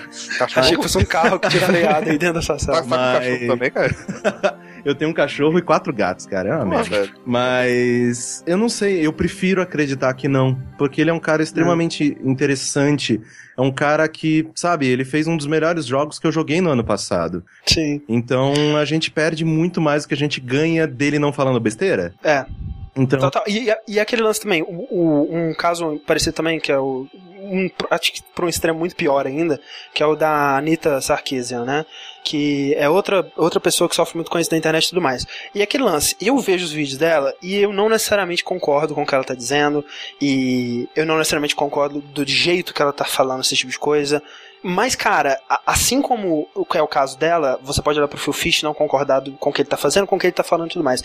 Mas respeito, cara, você precisa ter, sabe? Então, é, é aquele lance. A Anitta, eu, eu, eu não, não concordo com ela, mas eu respeito. E é muito importante que tenha alguém falando o que ela tá falando. Assim como o Phil Fish, é muito importante que a gente tenha alguém fazendo isso que o, o Phil Fish é o Batman fazendo. dos jogos, é isso? E, gente, olha só, tem, assim, muito básico. Tem uma diferença bem grande entre a gente tá aqui discutindo, falando, cara, o Phil Fish é um merda, ele é um arrogante, eu não concordo com o que ele tá falando E outra diferença é eu estar tá ligando para ele falando isso, sabe? ligando pra. Ô, seu merda, sabe? Ou, ou, no Twitter falou, ô, seu merda. Tipo, é. cara, você não precisa fazer isso. pra quê, cara? O que você ganha fazendo isso? É, o que, que você ganha é machucando outra pessoa, né, cara? Tipo, o, o que o André falou do DLC do Indie Game The Movie foi engraçado que ele, eles foram gravados bem antes, mas acaba caindo no, na, no mesmo assunto, né, do, do Phil Fish, que é esse abuso que o público da internet faz com as pessoas sem motivo aparente. É. As pessoas conver começar uma conversa com você, o cara tá te tratando educado, mas você vai pegar, rearranjar aquela conversa de uma maneira que prejudica a pessoa. Isso. Só é. pra foder a vida da pessoa, sabe? É. Tipo, ah, por, por que, cara? Cara, eu, mesmo, cara. Tem, um, tem um, uma, uma pessoa, né, que me odeia e que ela tenta de todas as maneiras possíveis. Já tentou fazer com que eu fosse demitido, Nossa. já tentou achar o meu endereço pra, sei lá, tentar vir aqui me dar porrada. Sabe? Tipo, é uma parada que eu acho, eu, eu acho engraçadíssimo pelo fato de que eu conheço a pessoa, sei que é uma pessoa. Cara, desculpa, eu, eu não vou ter medo de você. Mas é foda, sabe? De que, tipo, cara, por que, que você perde o seu tempo? Eu trabalho, é. eu tenho meu tempo para jogar videogame, tenho que cuidar da minha esposa. Cara, não sobra tempo para eu cuidar da vida dos outros, tentar fuder alguém. Essas pessoas precisam muito de um hobby, né, cara? Precisam muito de alguma coisa pra preencher Outro, o hobby delas. Compra quebra-cabeça. Quebra-cabeça demora pra caralho. Eu ganhei um do, é ótimo. E Witcher, você pode... Witcher 3. Tem 1.500 peças. Demora um inferno pra montar isso. Meus gatos quebra de novo. Compra um quebra-cabeça e, e, e, gato. Que aí você vai ter um, um, um é. hobby infinito acabou.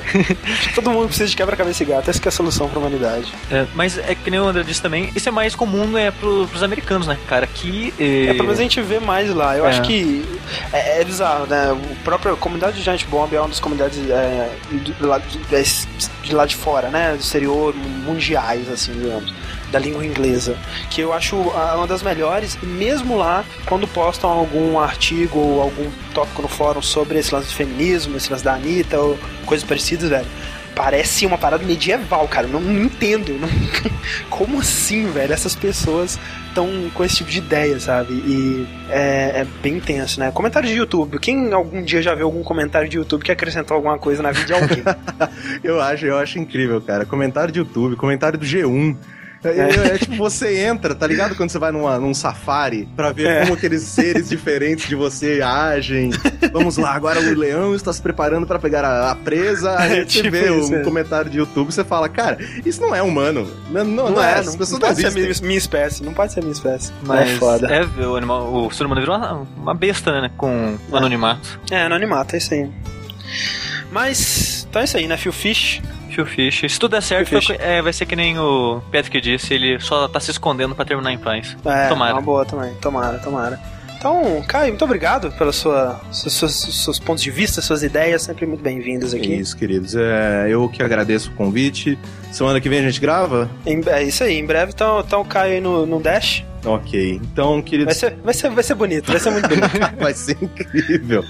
É, muito obrigado novamente pelo espaço, muito obrigado pelo convite. Eu adoro, Valeu, poder, eu cara, adoro todos vocês. E André, cria vergonha na cara, vem pra São Paulo, velho. É, tá, tá faltando muita vergonha na cara, velho. Sério, vem pra cá que as portas se abrem mais pra você. Eu tô, Ih, tô considerando muito, opa. Queridos, então é isso. Um abraço e tchau Valeu. pra vocês. Falou, Falou, Caio, até mais. Aí muito bonito, muito bonito, muito bonito. E agora que a gente tá no meio das nossas notícias, a gente tem mais duas notícias pra falar, acreditem ou não. Vamos dar uma acelerada, né? Vamos dar uma acelerada. E mais que uma acelerada, vamos assistir um trailer, porque são hora de assistir o trailer do e... Vértice de hoje. Vocês estão prontos? Agora eu estou. Pronto. Vamos assistir então o trailer. E olha só, cara, eu não vou falar, eu não vou falar nada, mas olha só, o trailer do Bioshock Infinite DLC Burial at Sea. Vamos assistir então agora. A música ficou muito boa nesse trailer, né, cara? Ficou boa, uhum. ficou boa. Como sempre, eu deixo pra assistir o trailer pela primeira vez agora aqui no cast, tá? Meu Deus, 1958? Escritório, escritório familiar, escritório familiar. Com, com fonte diferente na porta. Olha aí, você sabe, você sabe o que, que essa mulher vira depois, né? O carrinho de bebê. Little Sisters. lugares diferentes. Esse esquema no ar ficou muito bom. Cara, ficou sensacional, cara. Olha. Velho, se um dia eu fizer isso, eu vou pegar muita mulher, cara. Caraca, velho. Só fumante, Rick. Você quer fumante? É, qualquer coisa, velho. Cara, essa arte, Ficou velho, muito sério, foda, me dá um papel cara, de parede disso. Me dá uma arte de. Cara, um pôster, preciso. Cara, não é choque, né, velho? Infinity. A arte é muito foda de todos, velho. Esses caras muito, muito, muito foda. Como assim? O, o, que me deixa mais triste nesse DLC é que vai ser 15. Quem, quem não comprar o Season Pass vai ser 15 dólares a parte 1, 15 é. dólares a parte 2. Que, Sim. Que, que, bom, eles não falaram o tanto de coisa que vai acontecer, de história e conteúdo, de jogo e uhum. tudo mais. Mas parece que é, não sei, parece pouco, muito caro por pouca coisa. Não sei, eu, não, eu acho que vai ser bem grande, cara, pelo tempo que eles estão levando. Vai sair só em 2014, essa porra? Sério? É. Então isso aí, na teoria, é um mundo paralelo. É uma outra história em outro. É, eu acho que assim, fica difícil da gente comentar aqui porque a gente não sabe quem zerou o Bioshock Infinite aqui no nosso, nos nossos ouvintes, então é melhor a gente não entrar em muitos detalhes. Sorry. Mas, é muito interessante. E o que eu acho mais interessante de, desse trailer, que me falou assim, ó, o Ken Levine dando um tapa, um tapa na cara do pessoal da 2K Marine hum. é que o design das Little Sisters é o do Bioshock 1, não é aquele mais bonitinho do 2. É. é tipo assim, olha só, toma suas Little Sisters é, bonitinha. Tinha que ser feio mesmo, cara, tá certo, é isso aí. Tinha, pois é. Mas, muito potencial e assim, né, lançou agora pra acalmar o, o público que tinha pagado o Season Pass, lançou um DLC bem porquinho, que é um de arena, né, que é o Clash at alguma coisa. Uhum. É, e, a, e, aí esse daí vai lançar só em alguns meses, ah, então tá alguns, tá vários meses. Então não pega esse agora, esse de agora é, e eu, deixa. Eu não recomendo. Quer dizer, se você pagou o Season Pass já tem, né? é. né? Então. Não, não peguei. É, o Season Pass vai dar direito a esse modo Horda aí e a parte 1 parte 2 do, do outro. Pois é.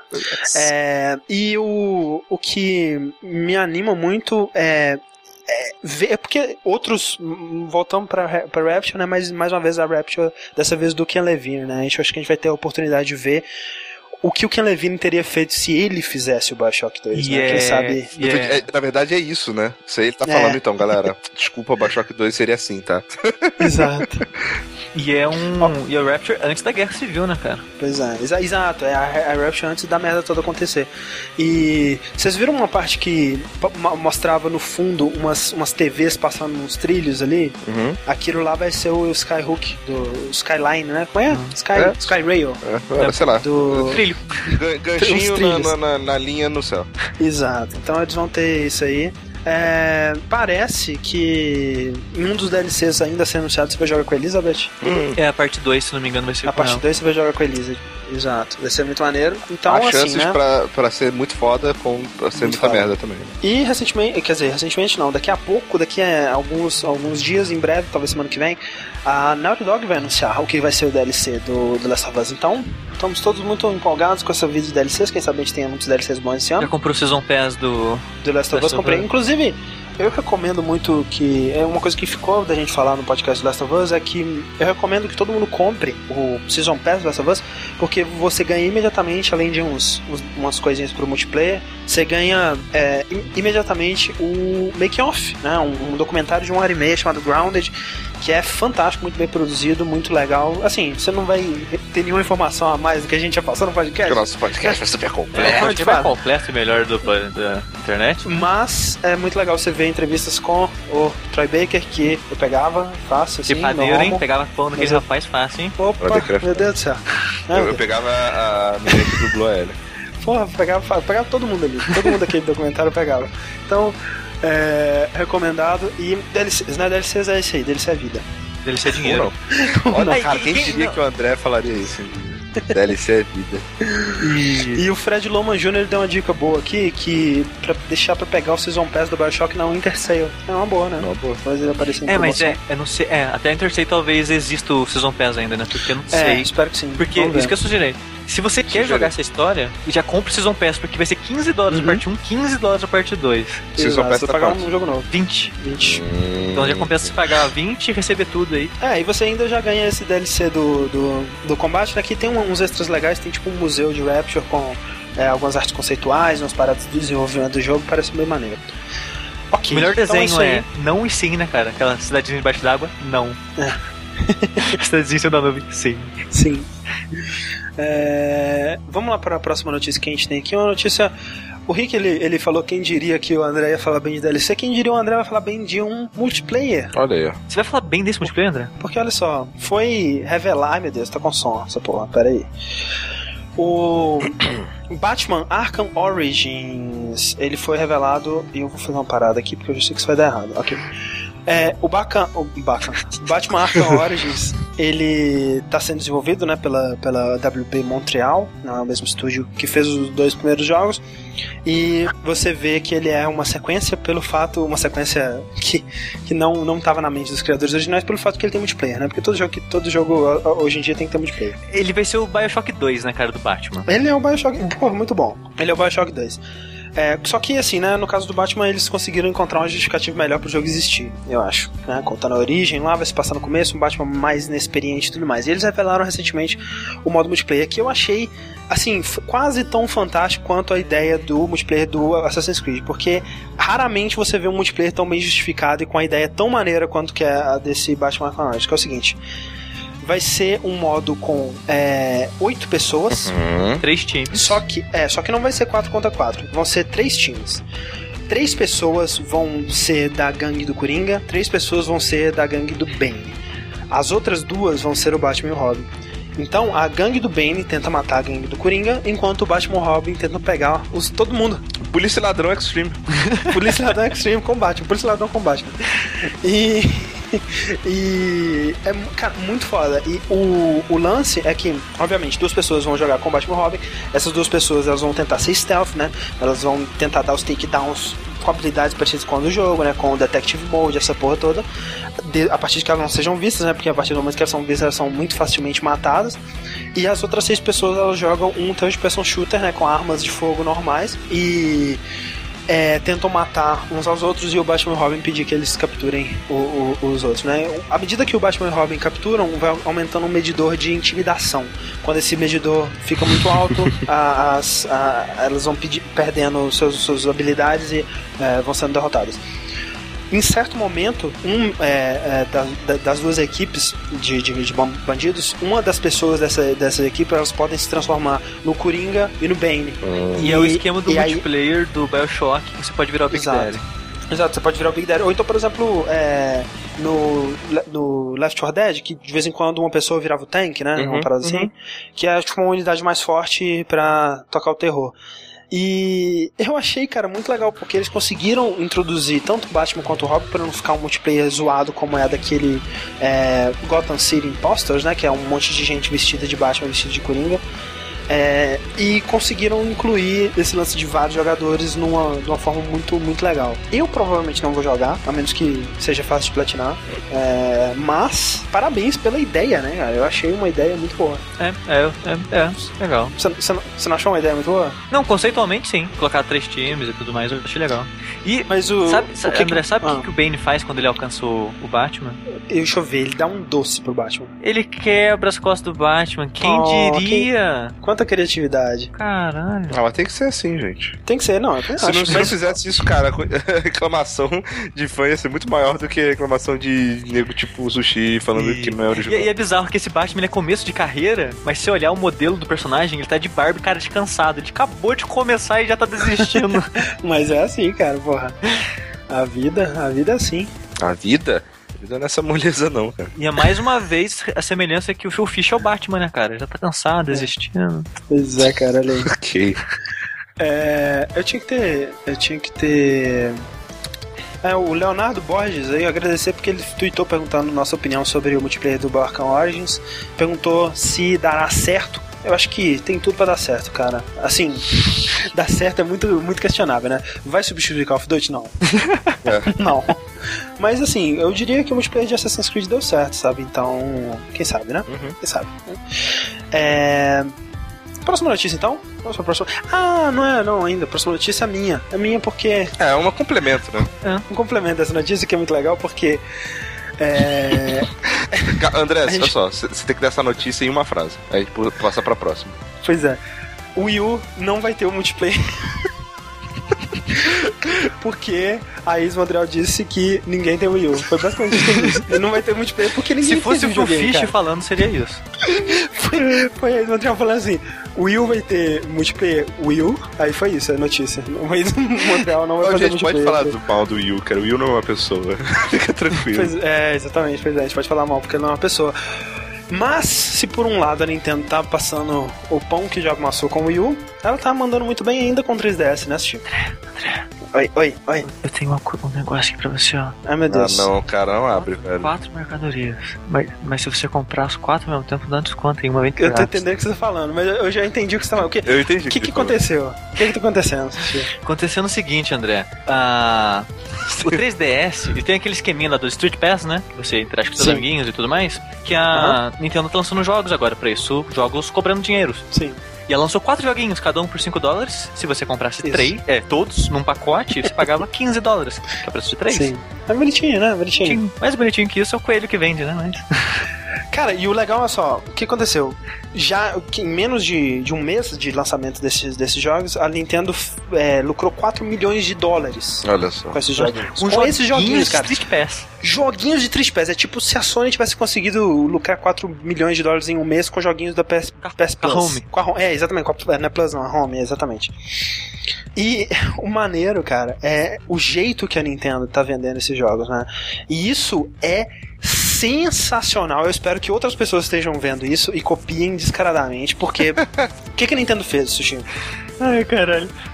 A Nintendo, ela colocou um dealer pra vender suas drogas. Um, é, um vendedor, um cara da Casa Bahia. Tipo, você, né? chega na parte de, de, vendas disso, você chega um coelho, oi, tudo bem, não sei o que lá.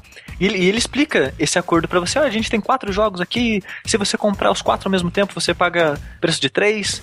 E se você quiser, tem, tem umas fotos, umas coisas aqui pra mostrar pra você, dos, dos jogos. Isso. É, não, porque assim, é, é o lance, né, cara? É o papo de vendedor. Porque obviamente, o que, o que ele fala é, é, o seguinte: cara, a gente tá com uma promoção especial muito limitada. Que se você pagar 15 dólares, você leva os quatro jogos.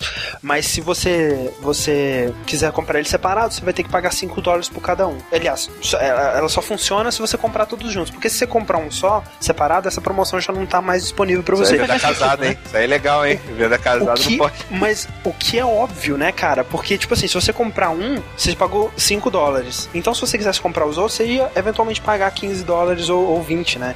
Então, é muito óbvio o que ele tá dizendo, mas o genial é o jeito que ele põe. Ele te põe como se fosse uma, uma oportunidade. Né?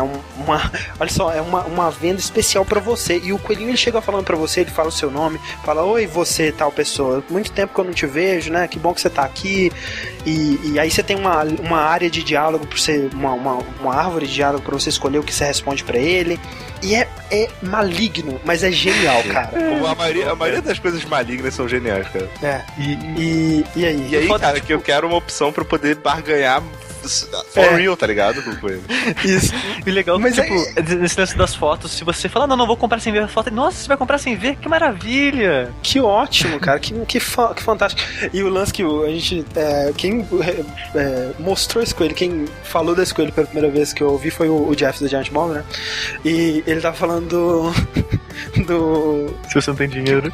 É short. É, que se você não tem dinheiro. É, exatamente. Se você não tiver. É, se você não tiver dinheiro na sua, na sua carteira do eShop, ele fala assim: ah, você pode responder, ah, mas eu não tenho dinheiro. Aí o ele, não, mas não tem problema, a gente resolve isso rapidinho, né? Depois a gente resolve, a gente compra e relaxa. Depois a gente resolve esse problema. Isso não é problema. Dinheiro não é problema. Sabe? O fato que eles escreveram isso, cara, é muito genial, cara. É. Então. Mas aí o que? Ele deixa você comprar sem dinheiro? Não, aí no final você pode. Ele, ele coloca lá pra você colocar o cartão de crédito e tal. E, tipo, é, é, é muito. Caralho, muito, cara, muito foda, cara. cara. É um drag Cara, era um coelho, sobretudo, te esperando no beco. Abrindo assim, é, what are you buying? É, abre assim. Cara, é, exatamente. Medo. E aparentemente deu muito certo pra Nintendo. Eu espero. Cara, imagina se você tivesse um, um vendedor na loja da, da, do Steam, sabe? Um Gabe New virtual vendendo joguinhos pra você. Bicho, imagina quanto que seria foda. Precisa mais disso, gente, por favor. Cara, é, é, é, é, sensacional. Assim, Nintendo, raramente você faz uma parada absurdamente foda, especialmente quando no que diz respeito a, a, ao marketing de seus jogos, né, em maneiras de vender eles, mas parabéns, cara. Foi muito, muito, muito sensacional. E, para fechar, a gente tem uma notícia meio chata, né, mas acho que é importante, porque é um grande acontecimento, né, Rick? Por que chata? É meio chata, né? É uma notícia meio chata. Ah, tipo, meio não, chata não de triste, mas de boring. Ah, é exato, ah, sim, sim, é boring mesmo. A notícia padrão, né, pra falar que nós estamos falando notícias. É, Activision Blizzard, né? Activision Blizzard, ela comprou, digamos assim, a liberdade dela, né? ela pagou a fiança. Ela pagou a fiança, né? porque pouca gente sabe, inclusive eu não sabia Uh, mas a, a, a, Activision Blizzard ela não era uma, uma empresa livre, sabe? Independente, Independente assim.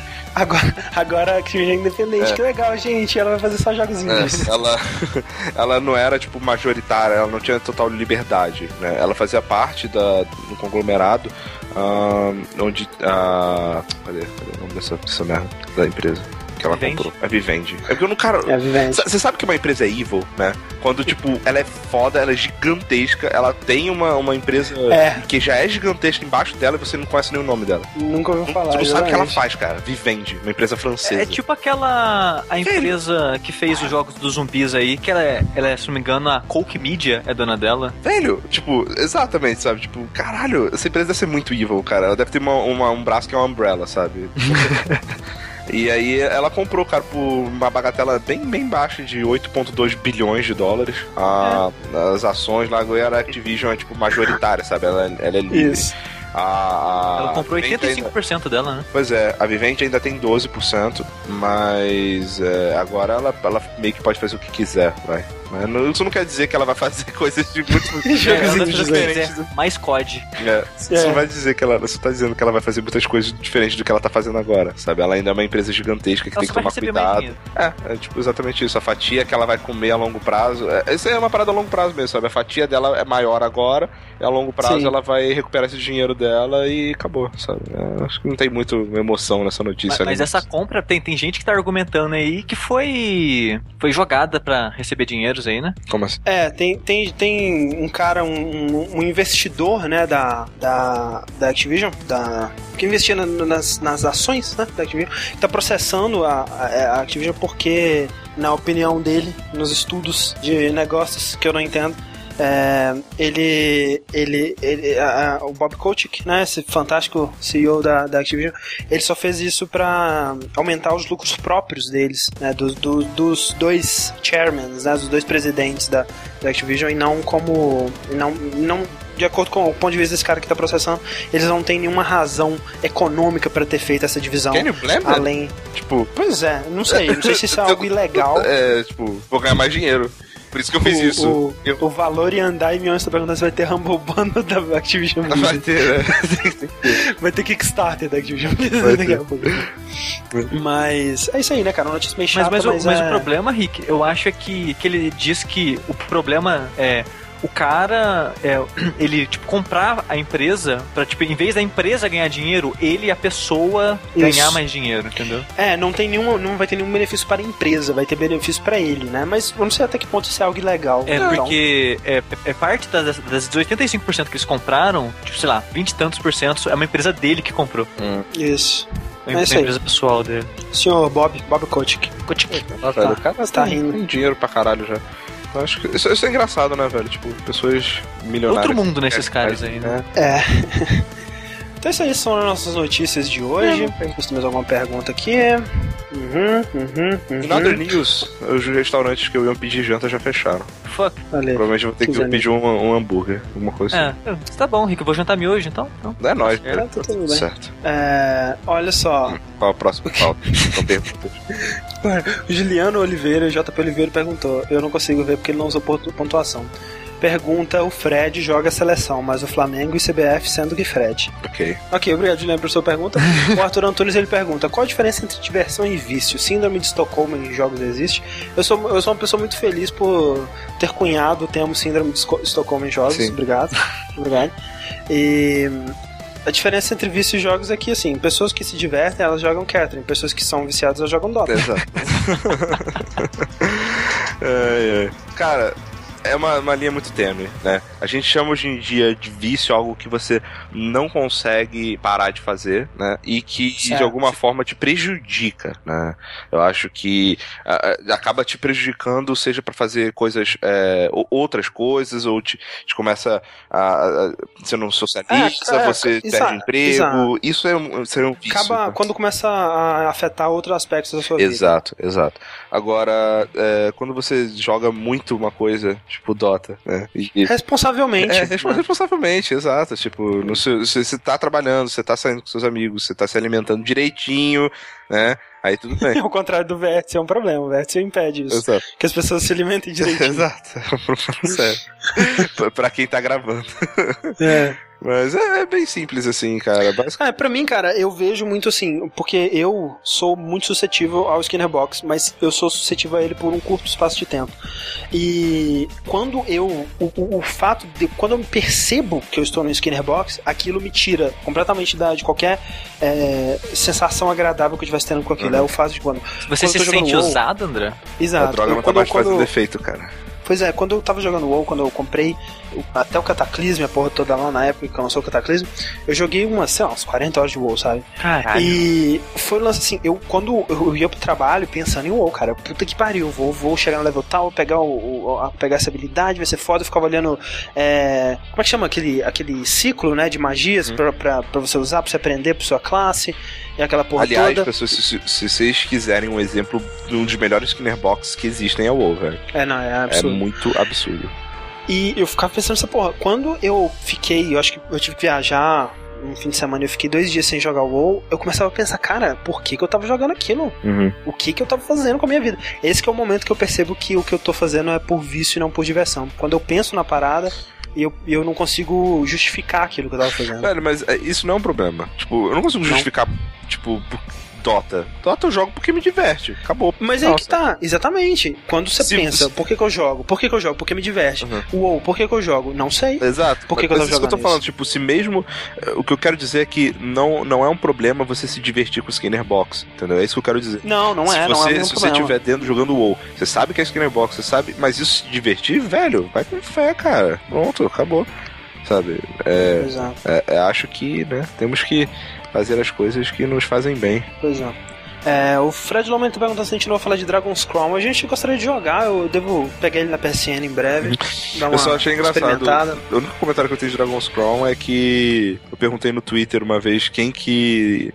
Essa semana, quando lançou, quem que ia deixar de comprar como protesto por causa da arte uhum. das mulheres com seios gigantes. E só uma Sim. pessoa falou que, que não ia comprar que não ia. Eu acho, eu, eu sinceramente, eu, eu não sei se eu cheguei a comentar aqui no Vértice, mas quando eu vi essa arte pela primeira vez, eu achei um absurdo, sabe? Eu achei uma parada horrorosa uhum. e tudo mais. Só que, como eu comentei também no Twitter, é, eu passei por todos os estágios da perda sobre uhum. essa arte, sabe? Eu passei pela raiva, pela negociação, e hoje eu tô, no, no eu tô aceitando, eu, tô, eu aceitei, é, tô na aceitação. É, porque eu entendo que ela é, ela tem o objetivo de ser escrota, assim, dos personagens, né? O design dos personagens a Bárbara, a, não uma pessoa chamada Bárbara, mas uma personagem Bárbara, ela, ela, ela, ela tem, ela tem é, o corpo absurdamente deformado. Não é porque o cara não entende a anatomia, não é porque ele acha que aquilo é sexy, é porque ele queria fazer algo exagerado, algo assim escrotamente exagerado. E você vê que, que é, é esse motivo porque o Jorge Kamitani, que é o, o artista da, da, da Vanillaware, que é o mesmo artista que fez o, o Odin Sphere, é o mesmo artista que fez Grim Grimoire, é o mesmo artista que fez Muramasa. Então, ele é sinistro, sabe? Ele é muito bom mesmo no que ele faz. Então, para ele, é, é aquele lance, né? O que o, o, o do, do, Picasso, sei lá. O cara, ele, ele, ele aprende a arte formal e quando ele é foda pra caralho na arte formal, ele sai daquilo, ele distorce aquilo, ele faz o, o universo dele em cima daquilo. Então, eu ainda acho nojento o design da, da Sorcerers e da, e da Amazona Bárbara, sei lá. Mas eu respeito, porque eu entendo a intenção é, dele. Você é um artista, né, André? Você tem que entender, né, velho? Que, tipo, o nego quer fazer, faz, foda-se. Tem que lembrar que eles estão sendo escroto com os homens também, tá? Porque muita gente exato, pensa, ah, mas exato. os homens não. Mas, tipo, cara, você quer um herói com a cabeça dele é tamanho de uma ervilha e o corpo dele é gigantesco. É, o soldado e o anão são, são um exagero tá aí, normal. cara, tá aí a Clamp, velho. Hoje em dia aí, tá, tá vários animes aí bizarramente escrotos é. aí que o nego se apaixona, eu odeio essa merda e tá eu aí. Eu acho muito feio, cara. Pra caralho, velho. É, muito, é muito aí, velho. Exato. Onde menininha, é, adorando esses animezinhos é. aí. Pois é. Mas. Mas assim, olha, e, e, assim, não, não, não quero dizer. Eu, eu acho que se você não gosta da arte e quiser boicotar o jogo, a melhor coisa que você pode fazer é não comprar mesmo, tá? Eu não, não, é, não é claro, é ironicamente, claro. não. Eu acho que você tem que fazer isso mesmo. Eu só achei... Vote com seu dinheiro, Exato. vote com a sua preferência. Eu só, eu só achei curioso porque é que nem aquela parada do boicote do Phil Fish, sabe? Muitas vezes a uh -huh. pessoa tem uma moral gigantesca antes do jogo sair, mas quando sai e começa a falar bem que o jogo é legal, foda-se. É. No final das contas eu quero um jogo bom. E aí... Mas, ô, ô Sushi, você tava falando do... que os homens são muito exagerados também, né? Eu sempre lembro daquela tirinha do Penny Arcade que eu vou colocar aqui agora. É que, tipo, eu vou ter que fazer uma crítica social agora é porque de um tempo pra cá, eu vejo, eu vi muito esse ano agora. É muito bom o exagero deles, cara. Tirei as crianças da sala, tá? É, esse ano eu via tipo aquele cara, aquele CGzinho que fizeram do Tomb Raider masculino. Sim, sim. E tem esse, essa, essa tirinha zoando o, o, o cara uhum. de sacão gigante. E tem uma outra também, desenho que fizeram de um, de um cara armadurado com só um paninho no, no pinto, sabe? Sim, sim, sim. E tra transparente. Transparente ainda. ainda. É. Tipo, é que a sensualização do homem e da mulher é diferente, gente. Não, exatamente. é o que lance. É porque eles falam assim, ah, porque a mulher tá, tá sendo sensualizada, mas o homem, ele também. O, o, sei lá, o Conan, né, cara? O Conan é um cara muito bombado e, e, totalmente exagerado. Mas, cara, o Conan, ele não é desse jeito pelas mulheres. Ele é desse jeito pelos exato, homens também. Ele é, ele é uma fantasia de poder dos homens, né? Então, assim, quando você fala que o Conan, né, ele tá sendo sensualizado como uma mulher tá sendo sensualizada ali com, com os peitos gigantes, não é a mesma coisa. Não, não é. Não, não, mas dá, tem como comparar. O que, que, a né? mulher acha de um homem sexy? Ela acha que o homem vestido você fazer um, você fazer um homem sexy, você tem que fazer, você tem que fazer um cara com uma conta do banco gigante. Zoeira, zoeira, brincadeira, gente, calma. Tipo, mas, mas, é. o, que eu, o que eu tô falando é isso. Essas críticas que as pessoas fazem é, desenhando um homem com um pinto pra fora, coisa do tipo. sabe, um paninho invisível. Ou, ou, ou um saco, uma, uma, uma, bolsa pra carregar o pinto, né? Que é, tipo, o caso da tirinha do Penny Arcade. É, é, é, tipo, não, não, não, é uma crítica funcional para mim, sabe? Porque. Não é, não funciona. Nem as mulheres vão achar aquilo bonito, então. É. Então, é isso aí, né, cara? A gente só dá umas recomendações aqui de lançamentos que vão sair agora, pra vocês prestarem atenção, porque nessa semana é cara, a semana que começa. Esse ano tá começando a ficar foda, cara. Agora começa a ficar foda. Agora é assim até o final do ano, então preparem essa carteira, preparem aí, porque vai ficar foda. Ó, o Wii U já tá começando. Se o Wii U tá começando, o resto vai começar foda mesmo, é. né? Então, porque o Wii U vai sair Pikmin 3 essa semana, o Dragon's Crown, como a gente comentou, vai sair essa semana também. Daí no, no Steam, três joguinhos muito marotos pra vocês prestarem bastante atenção. Papers, Please, saindo do Greenlight, finalmente chegando a versão completa dele. Spel Spelunk e Guacamele, né? Jogo, dois jogos indies aí excelentes de consoles, finalmente vão sair pro PC. Muita atenção pra Spelunk, cara. Spelunk é um jogo do Xbox que elogiadíssimo. Eu tô muito afim de jogar e. Vamos ver se parece... o André vai gostar de algum. Vai ser o primeiro roguelike. Vamos ver, vamos ver. Eu tô, tô bem animado. Você não, você não gostou do Binding of Isaac, não? Não. Não dá. Muito ruim. O André é... jogou 5 minutos. 5 minutos. Não, olha só, eu joguei um, uns 20, eu morri umas 3 vezes, tá? Então. Sushi, você faz um stream pra eu ver alguém zerar a Pathfinder Faz? Faço. Eu nunca, eu nunca zerei. Faço. Pode ser um stream de teste. E aí, cara, olha só, nas próximas semanas, atenção aí pra Gone Home, que tá saindo agora, que a gente comentou no podcast de Bioshock, que é o do, do designer do Bioshock 2. Parece que tá fantástico, muita atenção. The Bureau, XCOM The Classified, é o jogo de terceira pessoa do XCOM. Daí Saints Row 4, Splinter Cell Blacklist, Dive Kick, tá vindo uma porrada de coisa aí, presta atenção. Atenção é a palavra. Tô, tô Até, não adianta prestar atenção, né? Você tem que ter dinheiro. Então, ah. então enriqueça. Okay, enriqueça. Okay. Você tem duas semanas pra enriquecer tô muito. Tentando. Então, deixa eu tirar essa, essa tirinha aqui da é. E sabe que você, entre eu e o André, acho que você é o que tem mais chance. De que? De, de enriquecer? é verdade. Tá foda. Mas esse é o fim do mais um vértice. É. Muito obrigado, Sushi. Muito obrigado, Rick, que tá faminto, coitado. Eu tô faminto, mas eu não sei, acho que eu tô dando a volta. Faminto, acho que tá chegando a hora de perder, perder, a fome. Eu vou dormir, vou deixar é. pra começar amanhã. Exato, acho que eu tô pensando em fazer isso. Faço não, Rick. é bom, cara. Economiza dinheiro. Porra.